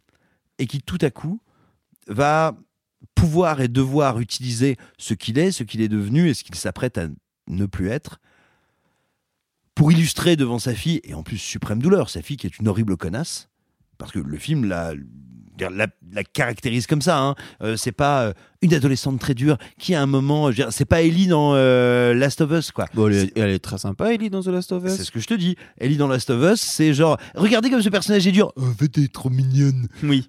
Voilà. Et Oui. la série, c'est un peu pareil. Regardez comme c'est bien. En fait, t'es trop nul. Et Oh, euh, ah. J- J'ai une précision. Mais je suis allé vérifier, mais pour moi c'était évident. Il est juif, Aronofsky. C'est vrai que c'est totalement. c'est bien. Pour... J'ai fait exprès justement. Mais mais Aronofsky, comme beaucoup de juifs, a un petit souci avec Jésus. Et Oui, non, mais c'est c'est juste que je suis allé vérifier. Il a été bien élevé dans la culture parce que y En tout cas, a. son cinéma parle beaucoup de catholicisme. Bah, Mais non, son cinéma. Bah, non, en fait, en fait, pas de catholicisme. Alors spoiler, de Jésus, deux de la religions passion du une- Christ. De- deux religions Ouais. qui ont une naissance un peu euh, liée. Oui, oui, oui, un Bah, peu. Un petit bail. Peu, ouais. Non un mais, petit non truc. mais son cinéma parle pas de catholicisme, il parle de la passion du Christ, Et- Mother. ou- qui est le point de jonction entre euh, la judéité et le christianisme. ou de l'Ancien Testament, qui est plus ou moins une, une ligne Absolument. commune entre les deux religions. Oui, tout à fait, absolument. Donc c'est pour ça, enfin moi ça m'a toujours semblé logique parce que il, a bah, notamment dans cette dans ce questionnement à Dieu, ce que la, la culture et on peut le retrouver pas mal dans le cinéma des frères Cohen, euh, ce, ce truc du grand questionnement, du, du questionnement humain, du questionnement interne, mais aussi du questionnement euh, du divin et de du, du de, de cette espèce de grand pourquoi métaphysique qui, qui, pour moi, il a toujours raté de le mettre dans son film. Et peut-être c'est le premier où il y arrive. Et si le sol se dérobe sous, si le sol se dérobe sous mes pieds, est-ce parce que je prends conscience du vide ou est-ce parce que un grand architecte vient de retirer le tapis sous mes pieds? Et donc, ce qui est assez, assez passionnant dans The Whale. tu- tu disais, tu- juste pour reprendre à hauteur d'été, tu parlais de la fille qui est vraiment insupportable. Oui, mais attends, mais ce qui est la, la suprême euh, épreuve, tu vois, la dernière épreuve, c'est que la personne pour laquelle il va pouvoir être amené à se sacrifier, à faire sens, à donner de l'espoir, c'est quelqu'un d'abominable. Et donc néanmoins, il n'en reste pas moins que c'est sa fille, que c'est une enfant, enfin une adolescente, enfin une toute jeune personne, et que donc, quand bien même cet être humain, en termes de valeur humaine, est tout proche du sac poubelle, eh ben il convient de l'aider et de l'accompagner. Et donc, on est, alors, on est, c'est Aronofsky au carré. C'est de la souffrance, de l'horreur. Le film pourrait s'appeler Quand ça veut pas, ça veut pas. Bah, c'est ça qui est intéressant, c'est que ça contraint aussi par la physicalité de son personnage, ce disait tout, ce que je disais tout à l'heure, à savoir que ce personnage, bah, il va pouvoir être incarné par des panneaux parce qu'il ne se déplace plus ou très difficilement. Et donc ça contraint la mise en scène d'Aronofsky à une espèce de sobriété et euh, de sursignifiance, lui qui a toujours tout souligné, encore plus que d'habitude. Et c'est à la fois son film le plus épais, et je le dis vraiment sans aucune volonté, euh, euh, velléité Non, non, non, de jeu de mots pourris, mais Mhm. tu vois, le plus épais dans ses dispositifs et en même temps le plus pur. Oui, mais tu vois, là, je suis d'accord avec toi sur le fond, mais là où je rejoins Manon, c'est que malgré tout, cette espèce de volonté d'en faire une métaphore de la bonté, qui est obsédée par l'honnêteté, face à un personnage de, de la fille qui est assez peu caractérisé, ça fait un tout qui, même s'il est épais, tu peux être épais et subtil. Là, il ne l'est pas. Ah, mais attends, euh, Aronofsky n'a jamais été subtil. Aronofsky euh, est à la subtilité ce que le napalm est à la main verte, tu vois. Euh, et donc, tout simplement, pour moi, ça peut pas être un problème. En revanche, ce que je note, si tu veux, c'est que il me met dans une telle position d'inconfort. Il le fait avec ce qui me semble être une telle sincérité. Et justement, je trouve que le film là-dessus, euh, tout bourrin qu'il soit, tout brutal qu'il soit, est d'une honnêteté et d'une simplicité que je trouve assez admirable. Petite dernière question, subsidiaire comme ça, euh, parce que pour plein de gens c'est le retour de Brendan Fraser, mais pour plein de gens c'est la découverte de Brendan Fraser. Vous qui connaissez un peu sa carrière, quel est votre rôle préféré de ce cher Brendan? Ah bah moi les deux VHS que j'ai vraiment poncé c'était La Momie et euh, Georges de la Jungle donc euh, Mhm. genre euh, c'était c'est plutôt la petite enfance mais en effet j'ai vu Endiablé et après bah malheureusement euh, on s- ah non non il y a les Looney Tunes face à l'action fait, mais c'est- ouais C'était ma réponse. Là, c'était ma la mienne aussi, ouais. Un Joe Ah, je- Dante bien sous-estimé, je mais trouve. qui est trop bien non mais Tellement inventif. et puis il joue dans un épisode de Scrubs qui Oh, est C'était ça ma vraie réponse. Toi par contre, ta Ah, parole me l'a volée. Je suis désolée, allez-y, mais euh, moi, c'est- pour moi, ça a toujours été le regard le plus, le plus, l'un des regards les plus intéressants du cinéma. En tout cas, c'est celui qui a forgé beaucoup de choses dans mon, dans mon, dans mon enfance. Et c'était, bah, c'est- c'est, bizarre de le voir du coup dans The Whale ou maintenant, mais ça a été un de mes premiers crushs de cinéma. C'était ma star d'action à moi quand j'étais petite. Genre la momie, on peut pas faire plus cool. Euh, Manon, c'est quoi le rôle toi que tu conseillerais aux gens? Bah ouais, non, moi j'ai jamais vu la momie, j'ai pas du tout grandi avec ça, mais moi c'est Georges de la Jungle aussi. En fait, je viens Mm, de me ok. souvenir que vraiment j'ai saigné cette, cette euh, VHS euh, avec euh, Leslie Mann et tout. euh. Toi Alexis? Bah, moi, les Looney Tunes passent à l'action. Enfin, évidemment, j'ai grandi avec la momie. Euh, Rick O'Connell a été un de mes héros de- de- d'enfance, euh, un des premiers euh, héros de films d'aventure à m'avoir euh, parlé. Mais les Looney Tunes passent à l'action. C'est un film qui est vraiment super intéressant, très très malin, très bien maîtrisé et aujourd'hui ouais. hyper inventif. Et aujourd'hui, malheureusement oublié parce qu'il est dans la queue de comète de la carrière de Joe Dante. Mais ça reste un film intéressant. Pour ma part, moi je citerai effectivement qu'il a joué dans quelques épisodes de Scrubs où il joue le frère de l'ex-femme du Dr Cox et qui est, moi qui étais fan de la série à l'époque où j'étais au collège, une des premières fois où j'ai pleuré devant une série comique et où je me suis rendu compte qu'on pouvait euh, transformer le médium euh, pour en faire autre chose et en très grande partie grâce aux yeux de Brandon Fraser qui est terrassant dans, dans Scrubs. Je m'en souviens très bien, vraiment, il est, il est, il est, il est terrible. Et vous, est-ce que vous êtes plutôt Moby Dick ou Sauver Willy? Pas ouf celle-là Elle est bien, elle est bien. Bah, si, la Moby Dick est clairement euh, Ouais, là ouais, tout le ouais, temps. ouais. donc, Bah euh, écoutez, dites-nous dans les commentaires euh, si vous, euh, ce que vous avez pensé du film, euh, commentaires réseaux sociaux, réponses, on vous adore, on va tout lire. Dans 2-3 jours se passe une grosse fête au Dolby Theater de Los Angeles qui, qui s'appelle Orio les Oscars. Est-ce qu'on se ferait pas un petit point prono pour voir à quel point on est nul? En pronostic Ah Bah, j'ai l'impression que cette année, c'est l'une des éditions les plus faciles à anticiper. Ouais, je donc je suis pas, avoir su- tout juste, là. pas sûr que. Eh ben, Ah, moi, je pas. pense que c'est exactement le contraire. Mais il suffit d'avoir deux, je pense, franchement, il suffit d'avoir deux, deux choix par catégorie pour Oui. être à peu près sûr d'avoir les bonnes réponses. Oui, par vois, sur exemple- meilleur acteur, ça va être ou Austin Butler ou Brendan Fraser. Ouais. C'est à peu près sûr que ça va être actrice, ce sera Michelle Yeoh ou Kate Blanchett. Exactement. Meilleur réal. Steven Spielberg.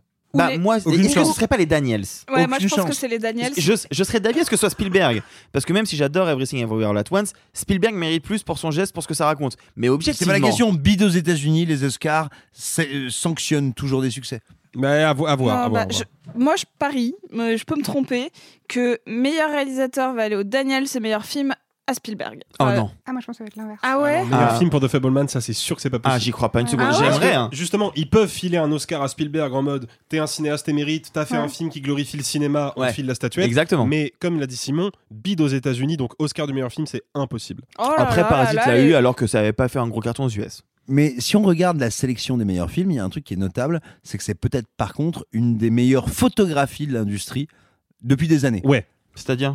On a du film de plateforme, on a du film de studio prestigieux aimé par la critique mais qui a bidé auprès du public. On a du film qui a plu au public. On a eu du film surprise qui a surpris et la critique et le public. C'est-à-dire que vraiment la sélection pour meilleur film est une excellente photographie euh, de ce qui s'est passé au niveau du cinéma aux États-Unis cette dernière année. C'est une bonne chose.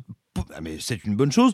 Pour partie, ça rend la chose un petit peu plus difficile à anticiper et à prévoir. Ça le, rend- d'autant plus difficile que ces deux dernières années, on a bien vu que les Oscars étant terrifiés par leur perte d'audience, par le fait que soudain les gens se sont rendus compte que c'était nul, donc ils ont arrêté de regarder, et ben tout d'un coup, tout d'un coup, on voit que commence à surgir au sein de la sélection de qui est ou non nommé bah, non pas des anomalies, je parle pas en termes de qualité, hein, je parle en termes de comment le système fonctionne d'habitude. Notamment cette année, Andrea Riseborough, qui a réussi, bah, qui est une actrice gigantesque, immense, mais qui a réussi à arriver avec un film que personne n'a vu, dont personne n'a aucune idée de ce que c'est, mais par justement subversion du système de vote. Pure Mais- lobbying. mais c'est la même chose avec Bill Nighy, dont, si on sort un peu de nous en France et qu'on regarde un peu ce qui se dit outre-Atlantique, on voit bien qu'outre-Atlantique, il y a une certaine pression pour que Bill Nighy ait l'Oscar du meilleur acteur, ce qui n'était pas euh, prévisible. Qu'il n'aura pas du tout. Écoute, Mmh, c'est pas dit, c'est pas joué, C'est hein. pas dit. Ah c'est pas joué. Pour Living Euh, mais bien sûr. N'oublions pas qu'il y a un certain À l'Ouest, rien de nouveau, très mauvais film allemand qui Ah ouais, c'est jouit d'une sublime, mais vraiment d'une sublime campagne de lobbying de Netflix et de ses, de ses producteurs qui fait que le film a quand même chopé des BAFTA, que des gens se rappellent qu'il existe, alors que bon, euh, il y a des synapses qui ont duré moins longtemps. Et voilà, littéralement pour moi, cette année, on est vraiment devant une équation dont je me garderais bien de dire qu'elle est euh, jouée d'avance. Est-ce que tu as des pronos, toi, Manon, sur d'autres prix dont on n'a pas encore parlé? Euh, non, je me disais peut-être que meilleur film, euh, il serait peut-être capable de le donner à Woman Talking en se disant euh, mince, euh, on n'a pas bien mis en avant les réalisatrices cette année, du coup, euh, en Ouais, guise de symbole, euh, tenez. Je- moi, J'y- je le verrais crois- bien faire un peu, ça. mais ce mais- serait, ce serait euh, déconcertant de la part de Euh, l'Académie de faire ce geste. Ton optimisme, Thomas. Non, moi je- j'aimerais, mais je sais que ça n'arrivera jamais. Je fais que le répéter, mais Paul Mescal en meilleur acteur, ça serait exceptionnel, mais ça n'arrivera Oui, jamais. ça n'arrivera pas, mais on a tous très envie. pas tout à fait La- impossible. C'est un des seuls acteurs qui Nation. surgi cette année, donc ça aussi, c'est pas impossible. Ouais, mais face à Austin Butler c'est pas et est Butler. France. Bah, il s'appelle Mescal, c'est trop rigolo le Mescal. Si vous deviez choisir un Oscar qui vous, fait, qui vous ferait vraiment, vraiment plaisir cette année? Bah, euh, Spielberg, meilleur réal. Ok, Michelle Yeoh, meilleure actrice. ok. Bah, j'ai dit Paul Mescal, meilleur acteur, mais sinon Marcel The Shell, meilleur film d'animation, ou Fire of Love, meilleur docu. Ok. Simon? Euh, comme Alexis. Ok. Je l'ai vraiment pris de court, ça y est, j'ai réussi à choper. Bien joué, bien joué. Ah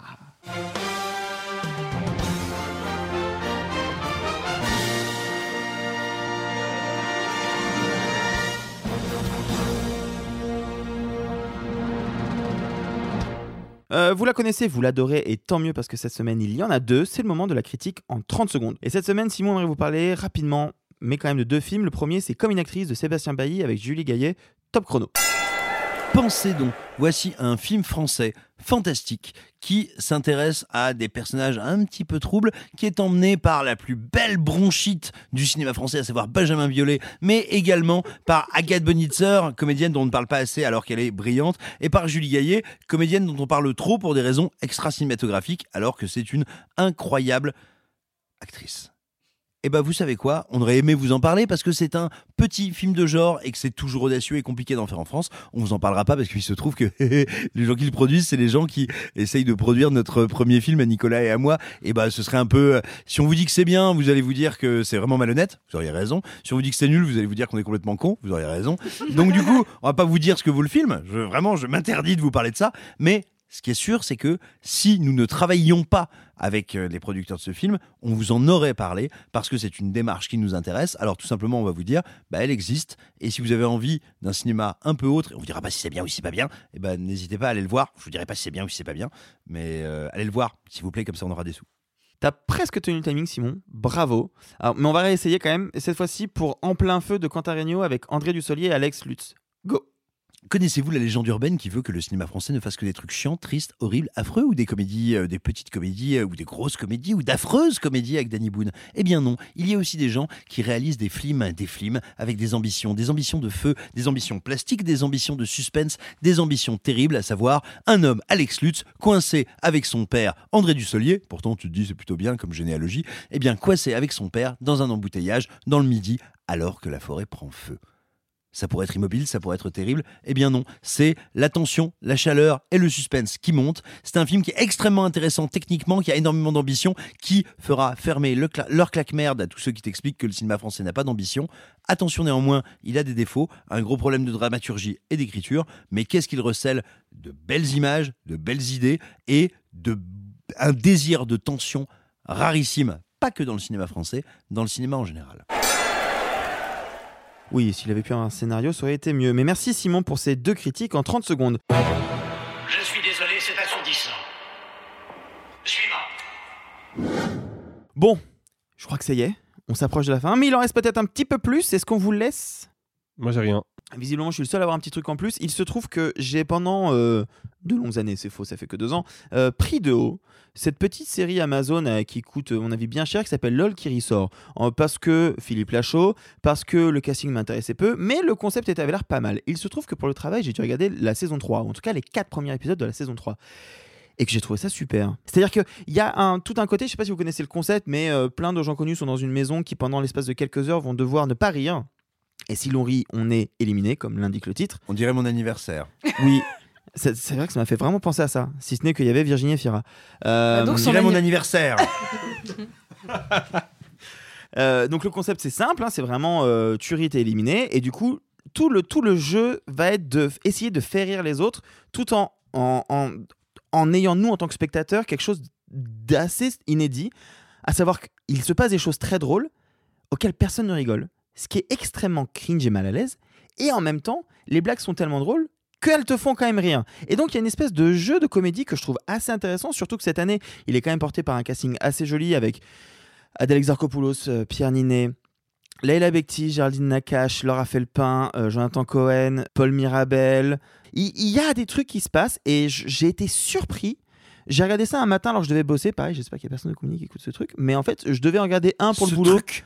Ce, truc, cette petite émission qu'on fait.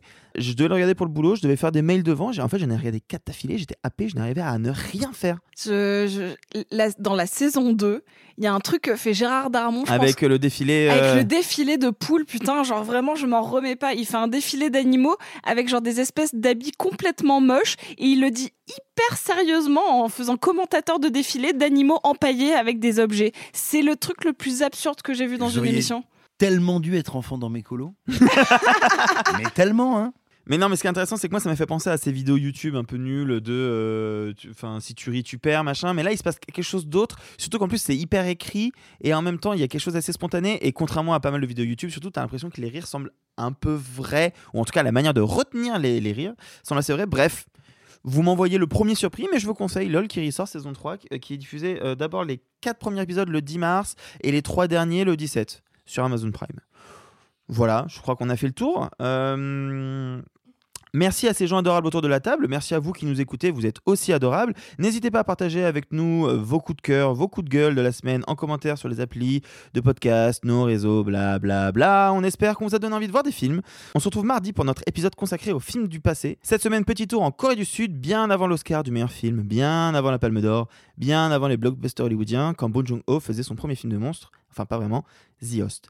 Euh, le host, ce sera encore moi. Sur ce, bye bye les amis et gloire à Nicolas Martin.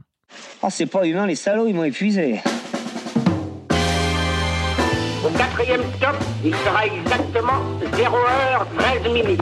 Oh la vache Moi je vais être en retard au lycée Oh, bah dis donc, t'es bien pressé, toi, toi. Ceux qui sont encore vivants, profitez-en pour le rester, allez-vous-en Arrivederci e buon viaggio Messieurs, il n'est de bonne société qui ne se quitte. Selling a little or a lot? Shopify helps you do your thing however you cha-ching. Shopify is the global commerce platform that helps you sell at every stage of your business. From the launch your online shop stage to the first real life store stage, all the way to the did we just hit a million orders stage. Shopify is there to help you grow. Shopify helps you turn browsers into buyers with the internet's best converting checkout. 36% better on average compared to other leading commerce platforms because businesses that grow grow with Shopify. Get a $1 per month trial period at Shopify.com slash work. shopify.com/work.